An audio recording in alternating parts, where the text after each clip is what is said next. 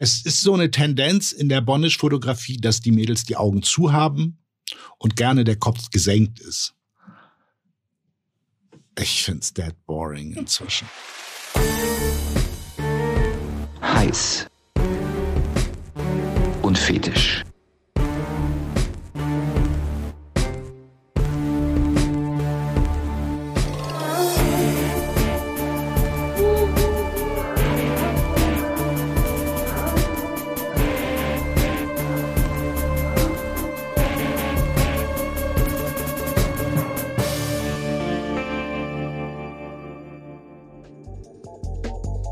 Herzlich willkommen zu Heiß und Fetisch.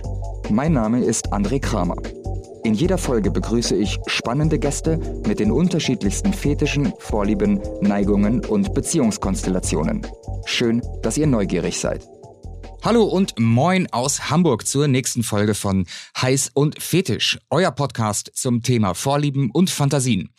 Präsentiert wird dieser Podcast von joyclub.de, eure breit aufgestellte Community zum Thema Sexualität.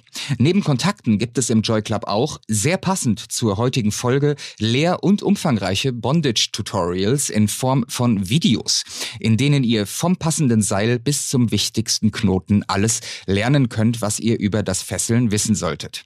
Oberkörperfesselung, Beinfesselung oder das Anbinden eures Liebsten oder eurer Liebsten am Bett. Es bleiben keine Fragen offen. Diese Tutorials findet ihr auf joyclub.de im Magazin, was übrigens völlig kostenlos ist.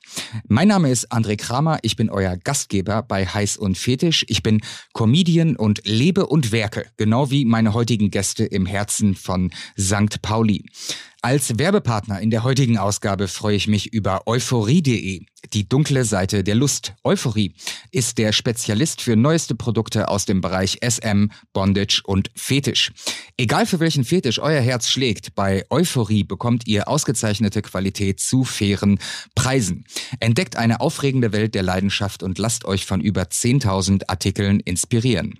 Heiß- und Fetischhörer sparen mit dem Gutscheincode ungeschlagen beim nächsten virtuellen Shoppingbummel auf euphorie.de sogar 10%. Euphorie schreibt sich in eurem Webbrowser eufory.de. Und ihr merkt, worum es in der heutigen Folge Fessel Dorado geht, nämlich um Bondage, um Fesseln, um Seile, um Ketten.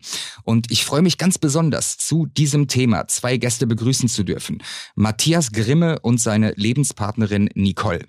Und ohne jetzt zu hoch ins Regal greifen zu wollen, kann man sagen, dass Matthias in der deutschen BDSM-Szene eine lebende Legende ist. Seine Bücher, das Bondage-Handbuch und das SM-Handbuch, haben beide über 80.000 verkaufte Exemplare und gehören zum Standardwerk der Literatur zum Thema BDSM. Matthias war der zweite Nicht-Japaner, der mit den großen Bondage-Meistern aus Japan in Japan auftreten und dort bei Shows und Events fesseln durfte. Er führt mit seinen Büchern, seinem Wissen und seinem Magazin seit Jahrzehnten Menschen an diese Thematik heran. Es ist mir eine große Ehre. Hallo Matthias, hallo Nicole.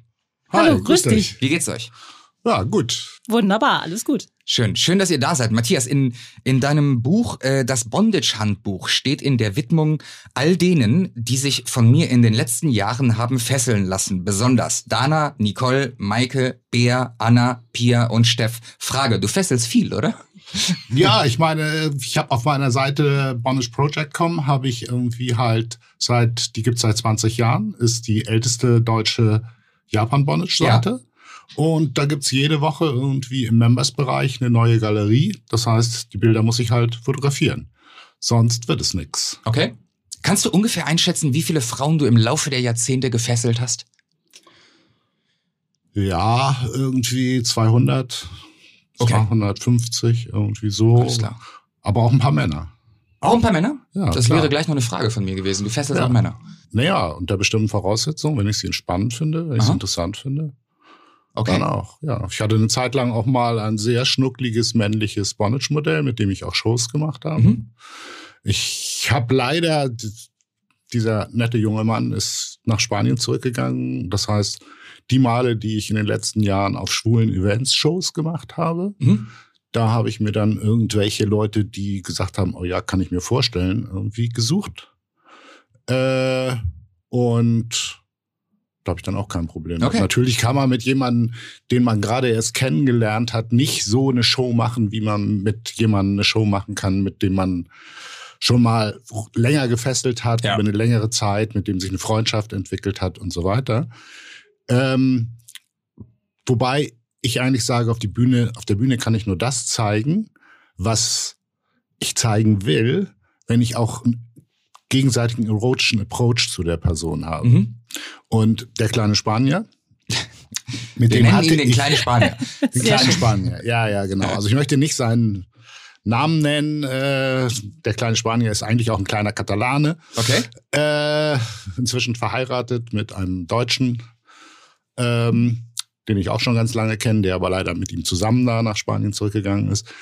Äh, der, mit dem hatte ich einen erotischen Approach. Verstehe. Also sprich, ich hatte, ich fand es erotisch, ihn anzufassen. Ich meine, ich bin nicht schwul, aber ich fand es schon lustig, irgendwie ihm die Eier lang zu ziehen oder was. Womit wir auch schon gleich beim Thema sind. Ich wollte eigentlich einen ganz kurzen äh, Kennenlern-Talk noch führen. Jetzt sind wir schon mittendrin. Ähm, wir machen das aber trotzdem nochmal, um euch ein, ein, ganz kleines bisschen besser kennenzulernen, damit die Zuhörer euch kennenlernen. Bevor wir gleich richtig tief in die Thematik äh, Bondage einsteigen werden, habe ich ein paar äh, generelle Fragen zu euch. Ähm, mal ganz, äh, stelle ich am Anfang jeder Folge, mal ganz klassisch die Frage, wann war eigentlich euer erstes Mal? Meinst du erstes Mal so generell Erotik oder SM? Beides. Okay, das ganz normale erste Mal in Anführungsstrichen war mit 15,5, 16, irgendwie so um den Dreh. Mhm. Äh, und das erste SM-Mal nicht so fürchterlich viel später, sondern mit 17. Oh, das ist ein äh, ja, kurzer Zeitabstand. Das war ein kurzer Zeitabstand. Es war tatsächlich dann mein dritter Freund. Okay, also die, die nächste Frage wäre nämlich auch gewesen, wie alt ihr gewesen seid, als ihr gemerkt habt, dass ihr diesen Fetisch habt. Das waren bei dir dann also ein, zwei Jahre oder war das schon klar, bevor du dein erstes normales erstes Mal hattest? Nee, das war tatsächlich nicht vorher klar. Ähm, ich habe sicherlich mal irgendwas gehört zum Thema SM, vielleicht auch nicht, keine Ahnung. Auf jeden Fall hatte ich dann mit, mit 17 Jahren eben dieses Date mit meinem Freund. Er hatte mit SM schon Erfahrung, ich wusste das nicht und ich wollte abends kurz auf Klo gehen. Er hat mich kurz mit dem Bademantelgürtel an den Händen festgehalten, zu sich gezogen und meinte, äh, du gehörst mir und ich habe es nicht verstanden, fand es ziemlich prickelnd und bin, glaube ich, eine Stunde auf dem Klo geblieben. Okay. Musste mir das dann also erstmal in Ruhe überlegen. Ja, und dann hatten wir ganz viel Gesprächsbedarf und so fing es bei mir an. Okay. Wie war es bei dir, Matthias? Ähm, ich gehöre zu den Leuten, die schon so im frühen Alter von fünf, sechs Jahren wussten, dass bei ihnen etwas anders ist. Spannend. Woran hast du das gemerkt? Ähm, ich habe eine gute katholische Erziehung hinter mir und konnte schon sehr früh lesen und war sehr fasziniert von den Märtyrererzählungen, die irgendwie halt äh, so in einem Jugendbuch mir geschenkt worden waren mhm. und fand die Vorstellung prickelnd, irgendwie da zur höheren Ehre Gottes irgendwie gefoltert und ermordet zu werden. Ähm, hatte dann auch so den verqueren Berufswunsch, so mit sechs, sieben Jahren doch Märtyrer zu werden. Das hat sich dann in der Pubertät. Die einen Fußballprofi, die anderen Astronaut. Ja, ja, ja. Also ich wollte außerdem natürlich noch Matrose, Feuerwehrmann und so weiter ja, und so ja. weiter werden. Äh, und habe dann aber in der Pubertät hat sich das halt gedreht. Das heißt, ich wollte dann nicht mehr Märtyrer werden, sondern ich wollte dann lieber irgendwie andere quälen. Lieber so, andere quälen. Genau. Und ähm, ich kann es gar nicht so genau differenzieren, also sagen, wann ich nun irgendwie das erste Mal was mit SM direkt hatte. Ja. Ähm, ich weiß, ich habe eine Beziehung geführt mit einer Frau, so mit Anfang 20, die ich, als ich sie dann viele Jahre später wieder traf, nach meinem SM-Coming-out, der ich dann gesagt habe, ich glaube, äh, da ist einiges ein bisschen seltsam gelaufen. Und dann sagte sie mit zuckersüßem Lächeln, Nee, es war schon alles in Ordnung. Es war sehr beruhigend, weil ich hatte so im Nachhinein, es war ja überhaupt nicht besprochen, dass ich bestimmte Sachen mit ihr mache. Okay. Und äh, wusste dann aber relativ früh mit Mitte 20, was ich unbedingt will, ist jemand fesseln, ans Bett binden, solche Sachen. Okay. Und hab's dann halt erzählt meiner damaligen Freundin, die dann irgendwie sagte, 70er Jahre, Hochzeit der Frauenbewegung, du weißt, dass es sexistisch, frauenfeindlich und frauenverachtend ist und bla bla bla. Und dann habe ich gesagt, Entschuldigung, dass ich dich gefragt habe. Und die kam dann ein Jahr später um die Ecke und sagte, na ja, weißt du, ich liebe dich und wenn du dir das so wünschst, dann können wir das ja einmal machen. Das haben wir dann auch gemacht. Ich fand es ziemlich geil. Sie ist abgegangen wie eine Rakete. Das passte aber nicht zu ihrer, ihrem Selbstbild. Ja. Und danach war das Thema tabu. Sie wollte es sich selber nicht eingestehen. Genau. Okay. Und das ist mir dann noch ein, zwei Mal passiert. Und dann habe ich irgendwie Ende der 80er Jahre eine Frau kennengelernt, die sagte, die, die habe ich nicht gefragt, ne, weil immer nur frustrierte äh, Reaktionen bei mir zu erzeugen, da hatte ich keinen Bock mehr drauf. Und dann äh, sagte die, die Frau, die ich kennengelernt hatte, sagte dann so nach einer Woche, Matthias, wenn du willst, dass wir guten Sex haben, bei mir funktioniert es nur, wenn du mich vorher ans Bett bindest. Und ich so, ey, was? Äh, Lotto, gewinnen. Auf einmal kam, wie bei Wer wird Millionär, wenn einer die eine Million Frage richtig beantwortet, gedanklich Genau. in deinem Kopf Glitter von der Decke. Genau, so ungefähr, ja. Ähm, und das war so für mich das erste Mal unbefangen. Ja. Okay. Also bei äh, dir war es äh, äh, ganz am Anfang äh, als Inspiration die Märtyrerbücher und bei dir der Bademantel, Gürtel, ganz der genau. Bademantelgürtel. Ähm, wie haben denn eigentlich, wenn ihr denn die Karten auf dem auf dem Tisch lagen offen, äh, wie haben denn eure eure ersten Partnerinnen und Partner äh, darauf reagiert, wenn ihr diesen Wunsch ganz explizit geäußert habt? Vielleicht bei dir der erste der erste Partner. Ähm, nun habe ich ja immer oder bin dann sehr offen in die Welt rausgegangen. Das heißt, ich habe jemanden kennengelernt, habe ihn ein, zweimal gedatet, habe dann auch so gesagt, naja, du, also ich stehe nicht so ganz nur auf Blümchensex, da muss schon ein bisschen was passieren, damit das für mich einfach unterhaltsam und spannend ist. Und wollen wir da nicht mal was ausprobieren? Und das war tatsächlich meistens zumindest sehr, sehr gut.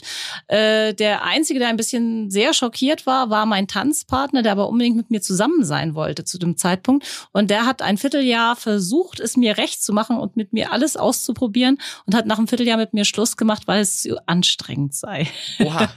Ja, aber wir haben uns dann einfach so in der Freundschaft getrennt, weil er sagte, du, ich kann dir das einfach nicht bieten, was du haben möchtest.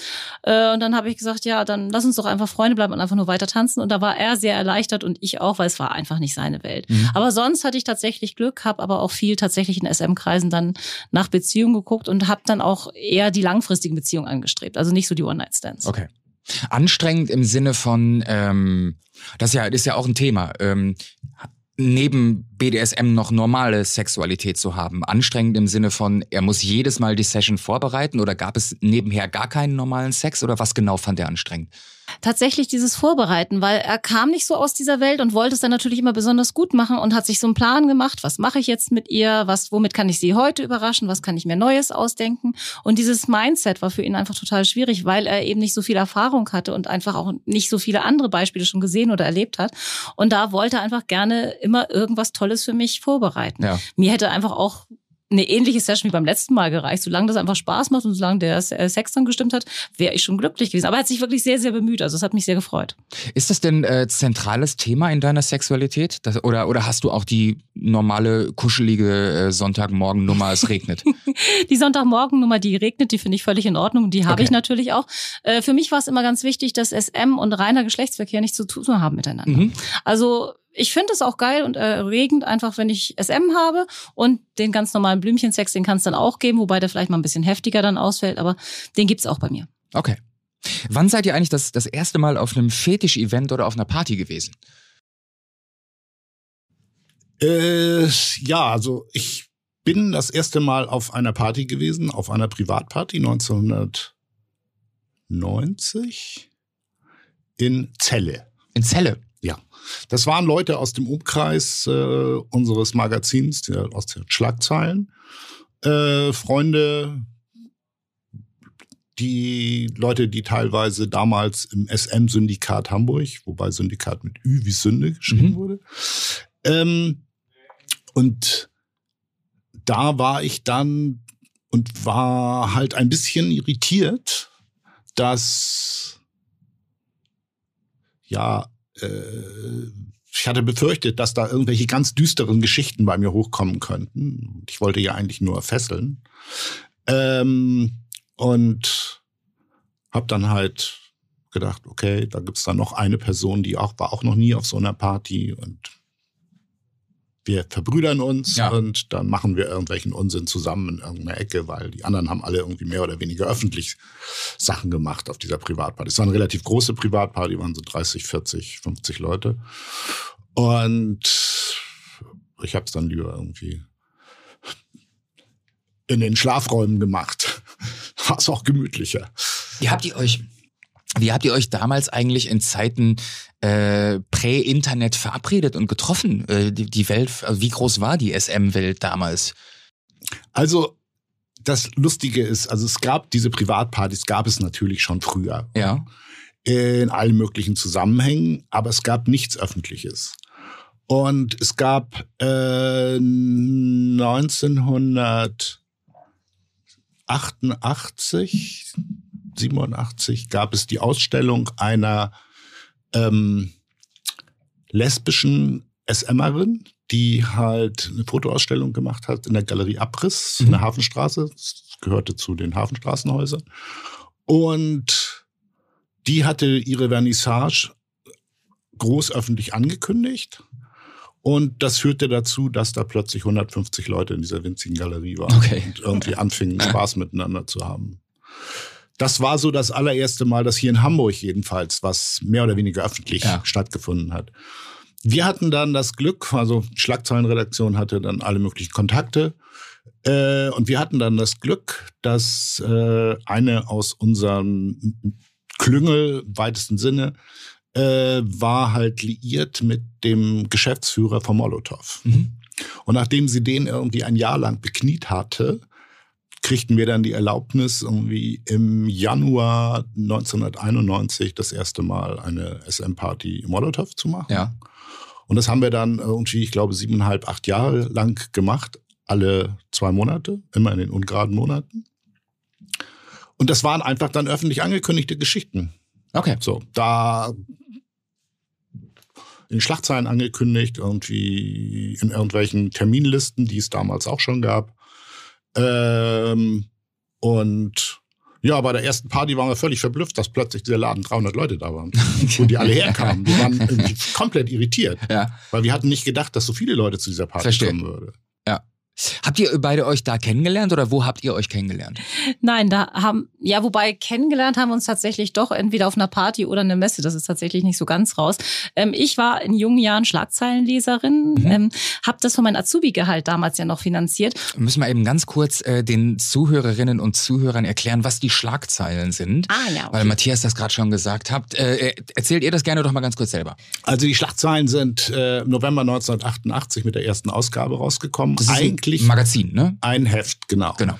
Eigentlich war das so ein Feierabendding, entstanden aus dem Scheiße, was gibt es in den Sexshops zum Thema SM? Das ist irgendwie hat alles mit uns nichts zu tun. Irgendwie diese ganze Slave-Sex-Kacke und was es sonst noch so Ja. gab, Dominaführer, es hat alles mit unserer Art von SM nichts zu tun.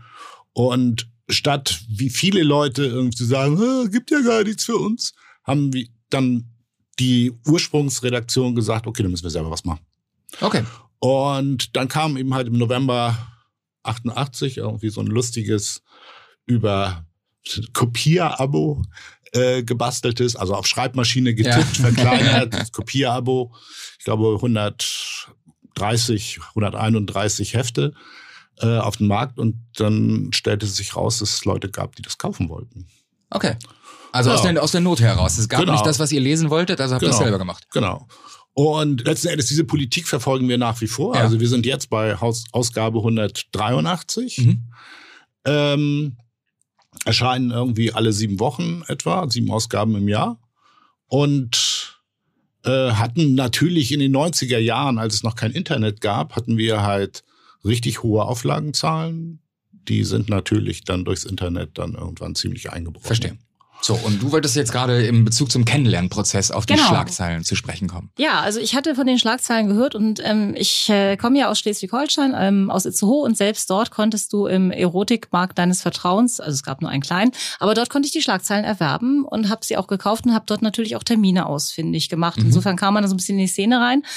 Ähm, dass Matthias der Autor oder Mitverleger war, das wusste ich in irgendeiner Form und wie ich sagte, habe ich mit meinem kleinen Azubi-Gehalt das also immer finanziert. Das Ja. war ja auch schon nicht schlecht. Und dann fingen damals aber die Schlagzeilen an, immer ein bisschen unpünktlich zu kommen. Also das heißt, die haben uns armen Abonnenten versprochen. Die waren immer unpünktlich. da stehe ich drauf. Wir waren immer unpünktlich. Sie waren immer sehr unpünktlich und es war katastrophal. Und ich habe mir immer einen Spaß draus gemacht, immer wenn ich mal auf einer Party oder Messe, Veranstaltung, wie auch immer, Matthias getroffen habe, zu sagen, du, ich bin Abonnentin, wann kommt denn die nächste Ausgabe raus? Ich warte, ich zahle dafür, ich erwarte meine Aussage. Ja, damit ist sie mir ziemlich auf den Keks gegangen. So habe ich sie kennengelernt. Sehr schön. Ähm, was gefällt euch an der Welt des BDSM besonders gut? Ich finde super, dass man so viel reden muss, dass man so viel über die Leute erfährt und dass man einfach ganz, ganz viele spannende Menschen kennenlernt. Ja. Also das, was mich für mich eines der großen Kriterien ist, die dazu geführt hat, dass ich kaum noch mit Leuten zu tun habe, die nichts im weitesten Sinne mit SM, Fetisch, Tantra, was auch immer zu tun haben, ist die Fähigkeit, über sexuelle Wünsche zu sprechen. Mhm. Kommunikation. Äh, die Kommunikation, ja. ja. Ähm, und dass du, wenn du in einem Zusammenhang, also in einer Gruppe von Leuten bist, die alle in irgendeiner Form kinky, wie das ja. moderne Wort heißt, sind. Äh, und das ist dann eben halt relativ egal, ob sie halt auf dieses oder jenes stehen. Dann kannst du irgendwie normal reden. Und dafür wirst du nicht blöd angeguckt. Alright.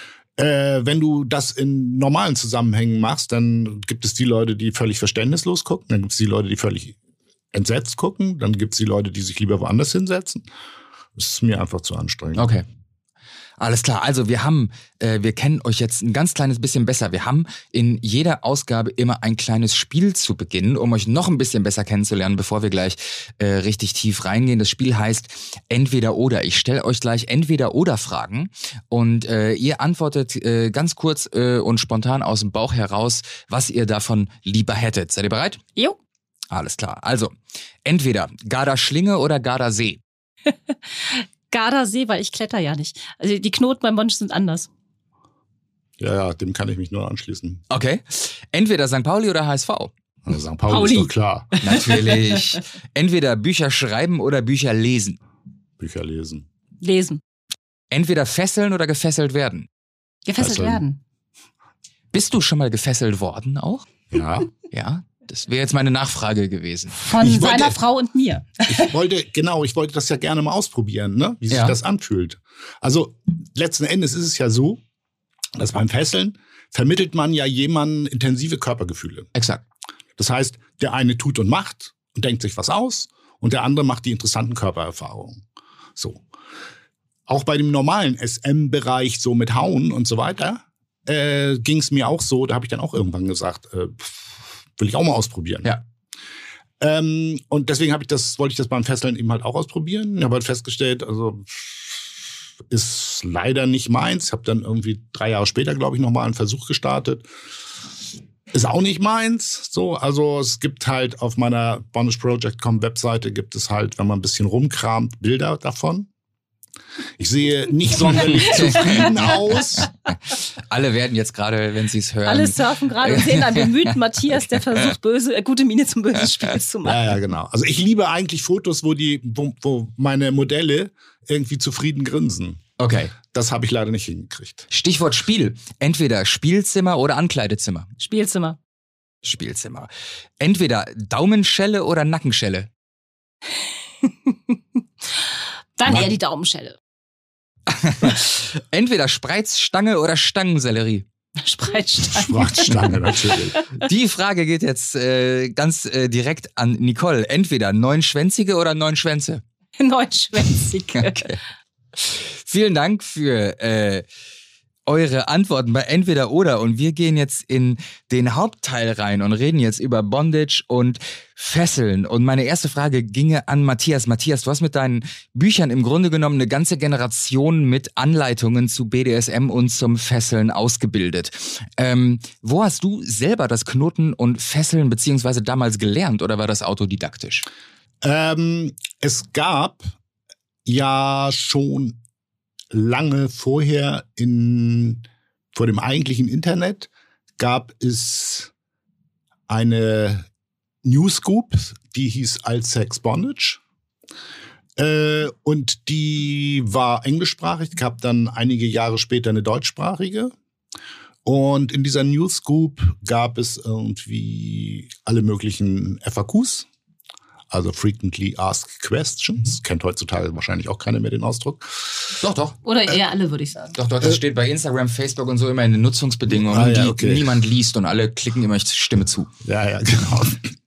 Jedenfalls äh, habe ich dann, also ich meine, mein allererster Beruf ist ja Krankenpfleger gewesen. Ja. Das heißt, ich habe ein relativ gutes Wissen über Anatomie, über wo kann man was machen. Ähm, parallel dazu gab es eben halt dieses Bonnage FAQ, äh, was in dem Zusammenhang eigentlich eher ein SM FAQ war. Es gab halt die ersten Bücher aus den USA. Ähm, eines der besten Bücher zu diesem Thema ist äh, von einer lesbischen Autorin geworden, gewesen. Ähm, und das zweite ist von einem heterosexuellen Pärchen gewesen. Mhm. Äh, Screw the uh, Screw the Songs, Send Me the Roses oder so okay. ähnlich. Nee. Screw the Roses, Send Me the Songs, genau. Ja. Ähm, und da gab es dann eben halt zusätzliche Informationen. Und aufgrund dessen, also aufgrund meinem medizinischen Wissen ja. und der Sachen habe ich dann quasi das SM-Handbuch schreiben können. Ähm, und bei den Bondage-Sachen habe ich natürlich viel, was es so an amerikanischen Infos zum Thema Bondage gab, mir angeguckt, dann angefangen auch die japanischen, das Bilder zu sehen und zu versuchen zu verstehen, was machen die denn da?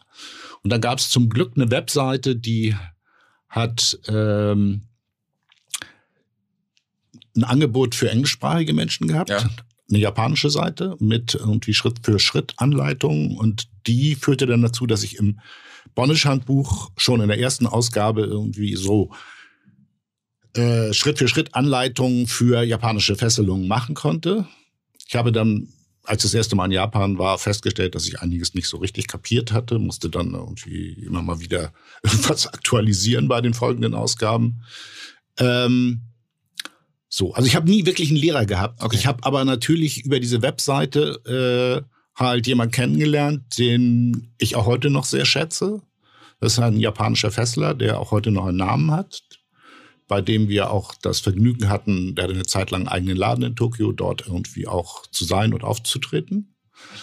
Ähm, und ja, und dann habe ich halt irgendwie angefangen, aber du als gebürtiger Hamburger, hättest du da nicht einfach einen Seemann fragen können oder einen Segelschein machen können? Das ist ja das große Missverständnis, dass man irgendwie für Bondage die aufwendigen Knoten braucht. Wie viele äh, Knoten braucht man? Um, also als, als um quasi Bondage machen zu können. Wie, was sind wie viele drei, vier, fünf Knoten? Was muss man beherrschen? Also den einfachen Überhandknoten. Ja. Der reicht. Ja. Punkt. Punkt. Einer. Für alles. Ja. Damit kannst du äh, bis zur Hängebondage alles machen. Okay. Coole Nummer, wa? Das ist eine richtig coole Nummer. Ja. Die Leute denken immer, ah, diese ganzen schwierigen Knoten und nein. Ja. Interessant. Du, wir haben, äh, oder ihr beide, wir haben eben ja darüber gesprochen, wie alt ihr bei euren ersten SM-Erfahrungen gewesen seid. Ähm, wie ist es eigentlich danach weitergegangen, als dann die Karten offen auf dem Tisch lagen? Wie habt ihr euch äh, in diese Szene bewegt? Wie hat sich die Szene entwickelt? Ähm, als dann alles quasi ersichtlich war? Äh, also bei mir ist es ja so gewesen, dass ich halt mehr oder weniger, also ich hatte zwar diese Freundin, die auf Fesseln stand, aber mehr oder weniger mit normalem Sex und ja. so. Und ich hatte halt eine ganze Menge interessante Fantasien, ne? so, also rückblickend zu diesen ganzen Märtyrergeschichten. Ähm, und ich frage deswegen nach, ich hake kurz ein, Matthias, ich frage deswegen nach, weil ich da verraten, es steht in deinem Wikipedia-Artikel, du bist Jahrgang 53, äh, du bist also nach Zahlen 67, hast mir im Vorgespräch gesagt, dein Coming-out war vor 30 Jahren, also so mit Mitte 30 ungefähr. Ähm, und jetzt hast du eben einleitend gesagt, so die ersten leichten SM-Sachen waren so mit Anfang 20. Was war im Grunde genommen, was ist in der Zeit passiert zwischen 20 und 37? Da habe ich in erster Linie normalen Sex gehabt. Okay. So, also manchmal irgendwie ein bisschen derber, äh, aber mehr oder weniger normal Sex. Ansonsten hatte ich meine Fantasien. Ja. Und ich habe mich auch nicht als SMer gesehen oder als Fetischist oder als sonst was, sondern stand halt auf Fesseln. Punkt. Okay. Äh, und hatte dann irgendwie im Mai 1990 dieses schräge Zusammentreffen von drei verschiedenen Sachen. Ich hatte auf eine Kontaktanzeige geantwortet in der Szene Hamburg, äh, wo eine Frau jemand sucht, der bereit ist, mit ihr ihre Grenzen auszuloten. Ja. Klang für mich spannend. Ähm, mit der ich mich dann auch getroffen habe. Dann zu der Zeit wohnte ich in der schwulen WG. Mhm. Und es gab parallel dazu in einem äh, Zentrum hier äh, Brigittenstraße. Ähm, das ist so ein autonomes Zentrum. Da gab es so eine Veranstaltungsreihe Gewalt und Herrschaft und da gab es eine Veranstaltung zum Thema SM in dieser Woche. Und man brauchte meinen Kassettenrekorder, um die Musik dafür zusammenzuschneiden. Deswegen wusste ich von dieser Veranstaltung und sagte, das klingt ja interessant. Ich glaube, da gehe ich dann mal hin. Und Falls die ju- junge Zuhörer uns gerade zuhören, Kassettenrekorder ist das, was früher, also war früher das, was heute für euch Spotify ist. genau. Schöne Erklärung. Ähm, und das Dritte, was passierte, ich bin halt, äh, ja, ich hatte häufiger mal auch nebenher irgendwelche Geschichten. Das heißt, ich hatte einen gewissen Kondomverbrauch und meine Kondome hatte ich hatte Ist auf St. Pauli ja auch dran zu kommen. äh, na in dem Fall ja nicht direkt St. Pauli, weil äh, ich hatte während meiner Sozialpädagogik-Ausbildung hatte ich eine Möglichkeit zu hospitieren bei der AIDS-Hilfe. Mhm. Das heißt, äh, ich hatte eine große spontane Vorliebe für Sachen, die irgendwie aus dem Bereich kamen. Und es gab eine Kondomsorte, die irgendwie von mir bevorzugt war. Und die gab es eben halt nicht irgendwie in dem üblichen Sexshop, sondern die gab es halt in dem schwulen Buchladen Männerschwarm, der am neuen Pferdemarkt war. Okay. Und äh, in diesem Buchladen war ich, weil in einer schwul- schwulen WG wohnte jemand, der da früher mal gearbeitet hatte. Also ich war mit diesem Buchladen in irgendeiner Form verbandelt. Ich kannte die Leute alle gut, war da auch ganz viel. Aber zufälligerweise auch in dieser Woche stolperte ich im Zeitschriftenregal über die ersten sechs Ausgaben der Schlagzeilen. Warum ich die vorher nicht gesehen hatte, weiß ich nicht. Jedenfalls habe ich die mir alle gekauft. Alle auf Und- einmal. alle sechs auf einmal, Ja. klar. Und in dem Gespräch mit diesem, dieser Frau, die ich über die Kontaktanzeige kennengelernt hatte, sagte die Frau irgendwann, wir haben über sexuelle Fantasien geredet und dann sagt sie, ist ganz klar, du bist ein Sadist. Und ich so, äh, so, dann, diese drei Sachen zusammen, diese Veranstaltung zum Thema SM, Ja. dann das und die Schlagzeilen führten dazu, dass ich dann so nach dieser Woche, wo alles auf mich einprasselte, gesagt habe, ja, ich bin Sadomasochist. Okay. Das ist cool. Bin ja gebürtiger. Herr Ober, Herr Ober, ich wollte irgendwie nur sagen, ich bin Sadomasochist und außerdem hätte ich gerne bitte eine Pizza und ein Glas von dem guten Mello. Ich bin ja gebürtiger Westfale. In Westfalen gibt's das Sprichwort, kommt eins bei das andere.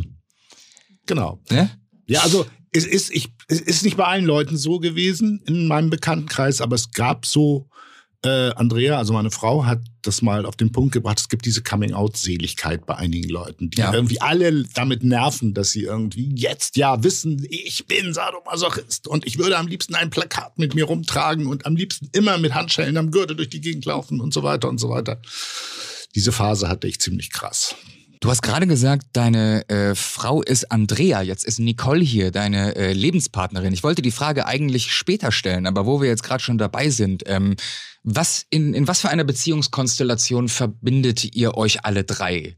Wie, wie, wie definiert ihr das? Also ist äh, Nicole deine Lebenspartnerin, aber du bist verheiratet mit Andrea. Also meine Frau hat das mal auf den Punkt gebracht. Beim Standesamt wollte sie gerne, dass die Standesbeamtin irgendwie nicht nur, äh, bin ja mit Andrea verheiratet, Ja. Sondern fragt die Standesbeamtin, warum es eigentlich nicht möglich ist, dass ich nicht Nicole auch heirate. Wobei das sehr un unfair für die arme Standesbeamtin war. Wir waren auf der Irgendwo im Osten Wir, wir Deutschlands. waren halt in einem kleinen Dorf bei der Hochzeit von Freunden und dann kommt so die übliche Frage am Schluss, die wollte einfach ein bisschen Kommunikation mit uns machen, wer ist denn als nächstes dran? Ja. Und da kam dann von Andrea der Spruch, naja, am liebsten wäre es mir ja, wenn mein Mann Nicole auch noch heiraten könnte, aber das ist ja nicht erlaubt. Und dann hat sie sehr schnell in die Mittagspause gedrängt. Lebt ihr eigentlich alle drei zusammen oder wie Nein. Wir das leben vorstellen? alle drei zusammen auf St. Pauli. Aber nicht in einem Also, Haushalt. Jeder hat eine eigene Wohnung. So. Ah, das du ist lebst auch nicht mit deiner Frau zusammen. Nein, warum? Wozu? Ja, ist, ja, das ist ja ungewöhnlich. Das ist, ich verstehe das gar nicht, warum die Leute das machen, wenn sie keine Kinder haben. Okay, ihr habt keine Kinder und äh, aber ja gut, man will sich doch nah sein, abends zusammen ins Bett gehen. Das ist das ist genau das, was wir eigentlich immer vermeiden, ist man ist mit der Person zusammen, weil man zufälligerweise mit ihr zusammen wohnt. Wie lange seid ihr verheiratet? Wir sind seit dem 11.11.99 verheiratet. 22 Jahre. Vielleicht hält es deswegen so lange, weil du gerade gesagt hast, ihr vermeidet es, euch zu oft zu sehen. Nee, wir meinen, sondern wir sehen uns dann, wenn wir beide entscheiden, wir haben Bock aufeinander. Okay. Ich denke einfach, never change a running system, wie du immer so schön sagst. Ja. Ihr wart ja nun schon zig Jahre vorher auch zusammen. Also acht, neun, was auch immer Jahre. Zehn Jahre. Äh, zehn Jahre, was auch immer. Und ähm, da haben sie ja auch schon nicht zusammengelebt. Und ich hatte, bevor ich eigentlich dieses Konstrukt kannte, auch immer beschlossen, ich finde es toll, mit einem Partner Zeit zu verbringen, aber ich bin auch jemand, der gerne Zeit mit sich selbst verbringt. Und ich möchte mich sehr bewusst für einen Partner entscheiden. Dafür muss ich doch nicht mit dem zusammenleben. Und das gab bei mir auch schon in der Vergangenheit immer so ein bisschen Kritikpunkte, weil irgendwann bist du vier Jahre mit einem Kerl zusammen, dann sagt er, wollen wir mal nicht zusammenziehen. Ja. Das ist für mich so der Albtraum. Da denke ich so, es läuft doch alles toll, warum müssen wir denn jetzt zusammenziehen? Also, nee. Man vermeidet entsteht einfach ganz viele unnötige Konflikte. Ne? Ja. Schatz, du hast schon wieder die Klorolle falsch rum aufgehängt. Wozu?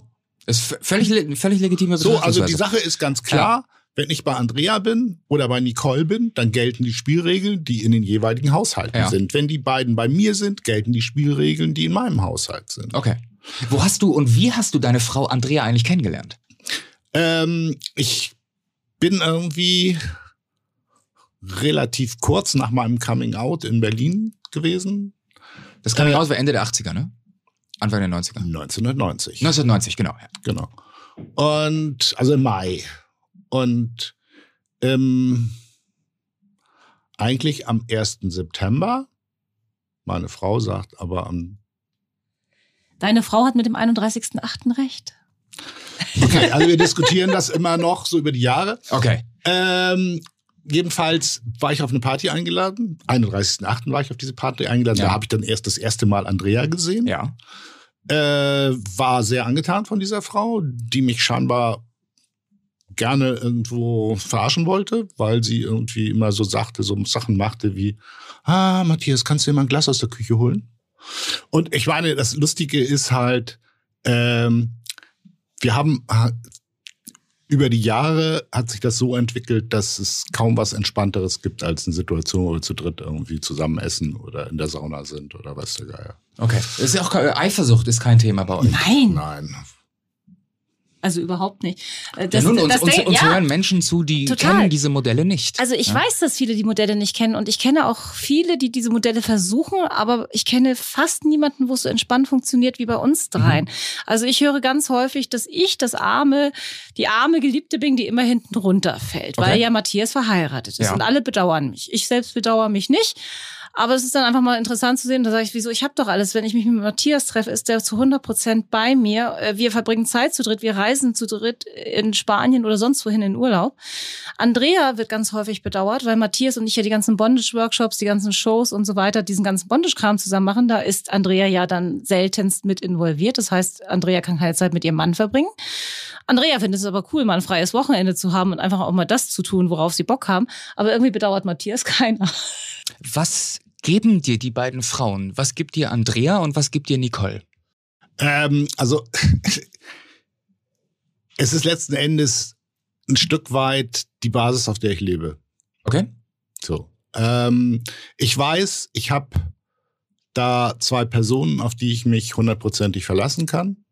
Was nicht heißt, dass sie irgendwie in irgendeiner Form Klaköre sind, sondern wenn ich irgendwelche Unsinn mache, kriege ich natürlich irgendwie das auch deutlich zu hören. Mhm. Ähm, meine Frau redigiert meine Texte, die ich in den Schlagzeilen veröffentliche. Ich habe jedes Mal, wenn ich irgendwie ein Vorweg geschrieben habe für die Schlagzeilen, dann denke ich, schicke ich das dann an Andrea und denke, oh, hoffentlich findet sie es gut. So. Sie scheint sehr streng zu sein. Ist sie. Das ist, das, ja, das finde ich gut. Das finde ja. ich gut, ne? Weil ich meine, es sollen ja eigentlich möglichst gute Texte rauskommen. Natürlich, klar. Und ich meine, wenn man seit 30 Jahren Texte zum Thema SM schreibt, ja. dann ist, wird es die Luft eng, ne? Nicht, um sich nicht permanent zu wiederholen. Und äh, es ist einfach so, wenn ich halt ich weiß halt, wenn ich sage, ich brauche was, dann kriege ich's. Ja, okay, verstehe. So. Ist natürlich selbstverständlich so, wenn ich irgendwie von der anderen Seite höre, ich brauche was, dann kommt's von meiner Seite natürlich auch. Okay.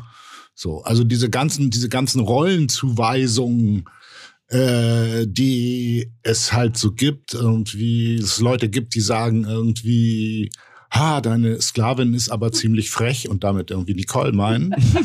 äh, dann sage ich, ja, sieht die aus wie eine Sklave? Benimmt ja, sie sich ja, auch nur so? Benimmt sie sich so? Ich hatte vor einer Weile, hatte ich mal so die Situation, dass äh, ich mit Nicole eine Show gemacht habe. Ein Teil des Deals unserer Shows, zu dem kommen wir sicherlich später, ist irgendwie, wir gehen auf die Bühne und machen einfach. Ja. Und Nicole ist für gute Unterhaltung zuständig. Das heißt, es kann mir passieren, dass irgendwie sie mir das Seil wegnimmt und sich selbst hinhängt. Ähm, oder sonst irgendwelchen Unsinn macht. Und das hält das alles lebendig. Und da hat dann jemand so ein typisches äh, Pärchen, eher im Anzug, sie nackt gefesselt. Ähm, da sagte er dann zu mir, ich verstehe das nicht. Und ich sage, äh, was verstehst du nicht? Ja, also, du hast sie ja nicht bestraft. Warum soll ich sie bestrafen? Ja, die war doch die ganze Zeit frech zu dir. Ja, das ist Deal, weil das ist gute Unterhaltung. Ja. Ja, nicht, das verstehe ich nicht. Also, das geht ja nicht. Und da dachte ich mir, ja, gut, bleib in deinem kleinen Kopf. Äh, Euer Spiel, eure Regeln. Genau. So. genau. Sag mal, wie hast du deine Frau Andrea eigentlich kennengelernt und wo? Ja, das war also in Berlin auf einer Privatparty, wo ich eingeladen war. Äh, es war sehr genau aufgeteilt in so und so viele aktive, so und so viele passive Teilnehmer. Ähm, und meine Frau war eindeutig irgendwie als Aktive da. Hat dann auch versucht, mich irgendwie auf den Arm zu nehmen, indem sie irgendwie versucht hat, mich rumzuschicken. Okay. Äh, oder schau mal, meine Jacke ist runtergefallen. Dann sage ich, dann musst du sie aufheben. ähm, und ich habe mich also auf dieses Spiel von ihr nicht eingelassen, sondern habe das irgendwie fröhlich abklatschen lassen. Und hab dann waren wir irgendwie zu so einem Gesprächskreis treffen, alle zusammen, also die ganzen Partymitglieder, so. Und dann haben sie mich abgestellt, irgendwie auf die ganzen Passiven aufzupassen. Und die erwachsenen Dominanten Ja. haben sich dann vorne unterhalten. Ich saß dann im Nebenraum, hatte dann hinterher den Spitznamen, ja, du bist ja der Gänsehirte. ähm, naja, jedenfalls im Verlaufe des weiteren Abends äh, merkte ich mehr und mehr, dass ich Andrea super interessant fand. Und dann gab es diese Situation, wo ich dann meine Handschellen zog, die ich am Gürtel hatte Ja. und Andrea ihre auch. Und ich bin immer noch der Meinung, dass ich schneller war. sie hat mir dann aber hinterher gesagt, dass sie natürlich mich hat gewinnen lassen, weil sie das so wollte. Ja, natürlich. Ist auch egal, wie es war. Jedenfalls war sie dann gefesselt. Dann war der Veranstalter dieser Party äh, sehr unglücklich, weil jetzt plötzlich irgendwie eine dominante Person ausgefallen ist. Ja. Ähm, es war eine sehr kleine Party, ich glaube acht Leute oder so. Also das Die dominante Person ist ausgefallen, weil die dominante Person ist, plötzlich gefesselt ist war. Andrea. Genau. Also Andrea ist Switcherin. Genau, Okay. genau. Und ja, und dann sagte der, ja, mach die mal wieder los. und dann sagte Andrea, nee, ich fühle mich ganz wohl so. Was natürlich erst recht scheiße war. Äh, der musste dann irgendwie mit mehr, als ihm lieb war, umgehen. Der gute Veranstalter. Ähm, und Andrea hat mich dann hinterher zu sich mit nach Hause genommen. Und dann haben wir wieder gefesselt. Und dann sagte sie, ja, ist ja ganz schön mit den Fesseln, aber jetzt musst du mich auch noch hauen. Und das ist für mich komplettes Neuland gewesen. Und ich hatte auch in meinen, meinen Fantasien ging es eigentlich nicht ums Hauen, Ja. sondern um andere Sachen. Und ich war dann ziemlich perplex und dann sagte sie, ja, nimm doch einfach deinen Gürtel. Ist halt gerade da. Ist, Ist halt griffbereit. da, genau. Und sie erzählte mir dann hinterher, dass sie dann so gedacht hat, ach du Scheiße, Nachwuchsade, dem muss ich ja alles beibringen, der hat ja keine Peilung. Also es ging dir vorher nur ums Fesseln und deine Frau war die erste Frau, die du geschlagen hast. Ja, genau. Das, das ist eine, das ist total romantisch eigentlich auch. Ja, genau. Also inzwischen habe ich schon ein paar mehr geschlagen. Ne? Die ganzen Mädels haben aber davon profitiert, dass Andrea es dir beigebracht hat. Also ich bin Genau. ihr sehr dankbar. ja, ja. Genau. Stichwort äh, Fesseln. Du äh, schreibst in deinem Buch, dass es Statistiken gibt, in denen äh, herauszulesen ist, dass die Hälfte der Menschen sich vorstellen können, vom Partner oder der Partnerin gefesselt zu werden oder selber zu fesseln. Das sind ziemlich viele. Ähm, was würdet ihr sagen, warum reden so wenige Menschen darüber? Warum ist es immer noch tabu?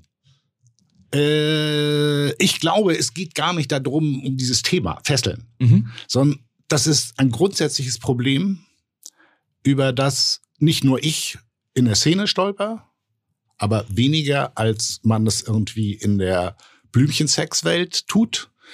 Äh, die Leute reden einfach nicht miteinander. Es ist scheinbar unerhört schwierig, die eigenen Bedürfnisse zu artikulieren. Okay. Und ähm, ich fand das sehr spannend. Ich habe vor Jahren mal in irgendeiner Kolumne von mir geschrieben, es ist heutzutage immer noch schwierig, guten Sex zu haben, weil die Leute nicht miteinander reden. Und äh, ein halbes Jahr später ähm, fiel mir das Buch eines der großen deutschen Sexologen, Volkmar Sigusch, in die Hände, der irgendwie immer über Sexualität schreibt, ja. weil er Sexualforscher ist. Und da stand es irgendwie ziemlich identisch, dieser Satz. Okay. Und dann dachte also ich mir, schau an, meine Alltagswahrnehmung entspricht der der Wissenschaft. Das finde ich schon mal ganz gut. Ne? Also losgelöst vom Fesseln ist es generell ein Kommunikationsproblem genau. über das Thema. Ich glaube aber auch viele Leute haben tatsächlich Angst. Also dann bist du in einer Beziehung, hast vielleicht mal jetzt die Idee, hast einen Film gesehen oder so und könntest dir vorstellen, gefesselt zu werden oder deine Partnerin zu fesseln. Jetzt unabhängig in welcher Konstellation. Aber dann musst du es ja erstmal dem Partner sagen oder der Partnerin. Und dann, was denkt sie, wie reagiert er und was passiert denn? Und wird dann die ganze Beziehung über den Haufen geworfen oder in Frage gestellt. Also das ist, glaube ja, ich. Vor allem könnte das im schlimmsten Fall ja einen riesen Impact auf die Beziehung haben, ja, wenn eben. ein absolutes No-Go kommt. Genau. Da, das ist ja dann der Elefant im Raum. Also da, genau, da weiß ich noch ähm, eine äh, ganz lustige Anekdote am Rande. Ein befreundetes Pärchen von uns, die waren lange vorher beide unabhängig, dass sie sich kannten in SM-Beziehungen und haben aber diese Beziehung verloren aufgrund, dass der Partner gesagt hat, nie wieder mit dem SMer und das ist eigentlich nicht meins und ich habe es nur da okay. getan. Dann haben sie sich kennengelernt und haben sieben Jahre eine ganz normale äh, Stino-Beziehung geführt. Also ganz ohne SM, ohne darüber zu reden, alles war toll. Beziehung ging gerade den Bach runter, sie waren kurz davor, sich zu trennen. Und dann hat einer sich von beiden das Herz genommen, sie in diesem Fall, und hat gesagt, du eigentlich, was mir die ganze Zeit fehlt, ist eigentlich SM und ich stehe auf das und das und das und das. Und er sagt, bist du bescheuert? Lass mich raten, er. Genau. Ich springe irgendwie auf mein Fahrrad, fahr zur nächsten Tanke, hol die Kondome, du kriegst die Session deines Lebens. und mittlerweile sind die glücklich verheiratet und haben wirklich eine sehr cool funktionierende SM-Beziehung. Wahnsinn. Also es war kurz vor der, vor der Trennung? Die waren kurz vor der Trennung, weil sich das beide nicht eingestanden haben. Also okay. so rum kann es auch passieren. Ich meine, es fängt ja ganz häufig bei so einer ganz banalen Ecke an. Ne? Wann erzählt dir eine Frau, mit der du das erste Mal Sex hast, ob sie das mag, dass du ihre Klit anfasst? Okay. Oder ob du lieber ein bisschen weiter daneben oder ob sie das mag, dass du sie leckst ja. oder nicht. Wann erzählt dir das eine Frau? Das musst du raten rausfinden. Oder fragen. Ja. Aber fragst du? Schwieriges Thema. Und das ist genau das Problem, dass die Leute nicht fragen und auch nicht sagen. So. Und Gut. das, wie gesagt, es hat überhaupt nichts mit irgendwelchen besonderen Praktiken zu tun, ja. sondern das fängt wirklich auf dem ganz niedrigen Level an. Verstehe. Auf dem banalen Level von, wie möchtest du gerne angefasst werden? Ja. Ich habe äh, eine elfeinhalb Jahre Beziehung gehabt da gab es ein großes Problem. Ich bin jemand, der gerne deutlich angefasst wird. Und sie war jemand, die gerne ganz sanft und zärtlich, wie ein Feder oder ja. ein Schmetterlingsflügel. Wir wussten das beide, weil wir darüber geredet haben. Das heißt aber nicht, dass es deswegen keine Probleme gab, sondern es ist irgendwie automatisch weil man selbst ja die Sehnsucht hat nach dem fest angefassten ja. Pferd, dass man auf die falsche Art und Weise anfasst. Verstehe. Aus dem eigenen Wunsch heraus. Genau. Ja, okay. Und das heißt, es reicht nicht nur irgendwie über solche Sachen zu reden, sondern es ist auch ein Prozess nötig, um dann das umzusetzen. Und Empathie. Ja. Und Empathie. Ja. Genau. Okay. Sag mal, ähm, die, äh, das habe ich äh, in der Recherche herausgefunden. Die, die ganz großen Fesselmeister, die sitzen ja in Japan. Und ich habe es in der Einleitung schon gesagt, du bist einer der ganz wenigen international anerkannten Fesselkünstler und warst der zweite Nicht-Japaner, der in Japan dort zusammen mit den, mit den äh, Japanern auftreten und fesseln durfte. Wie entstand der Kontakt? Wie kam es dazu? Also es ist eine ziemlich lustige Geschichte. Äh, wir haben in den Schlagzeilen eine Rubrik, die wir nicht immer füllen können, aber die wir, wenn es geht, füllen. Äh, die letzte coole hatten wir was über die SM-Szene in Peking. Äh, in Peking? Ja, ja, klar, da gibt's das auch, ja. logisch. Ähm, jedenfalls heißt diese Rubrik Letter from wo auch immer. Ja.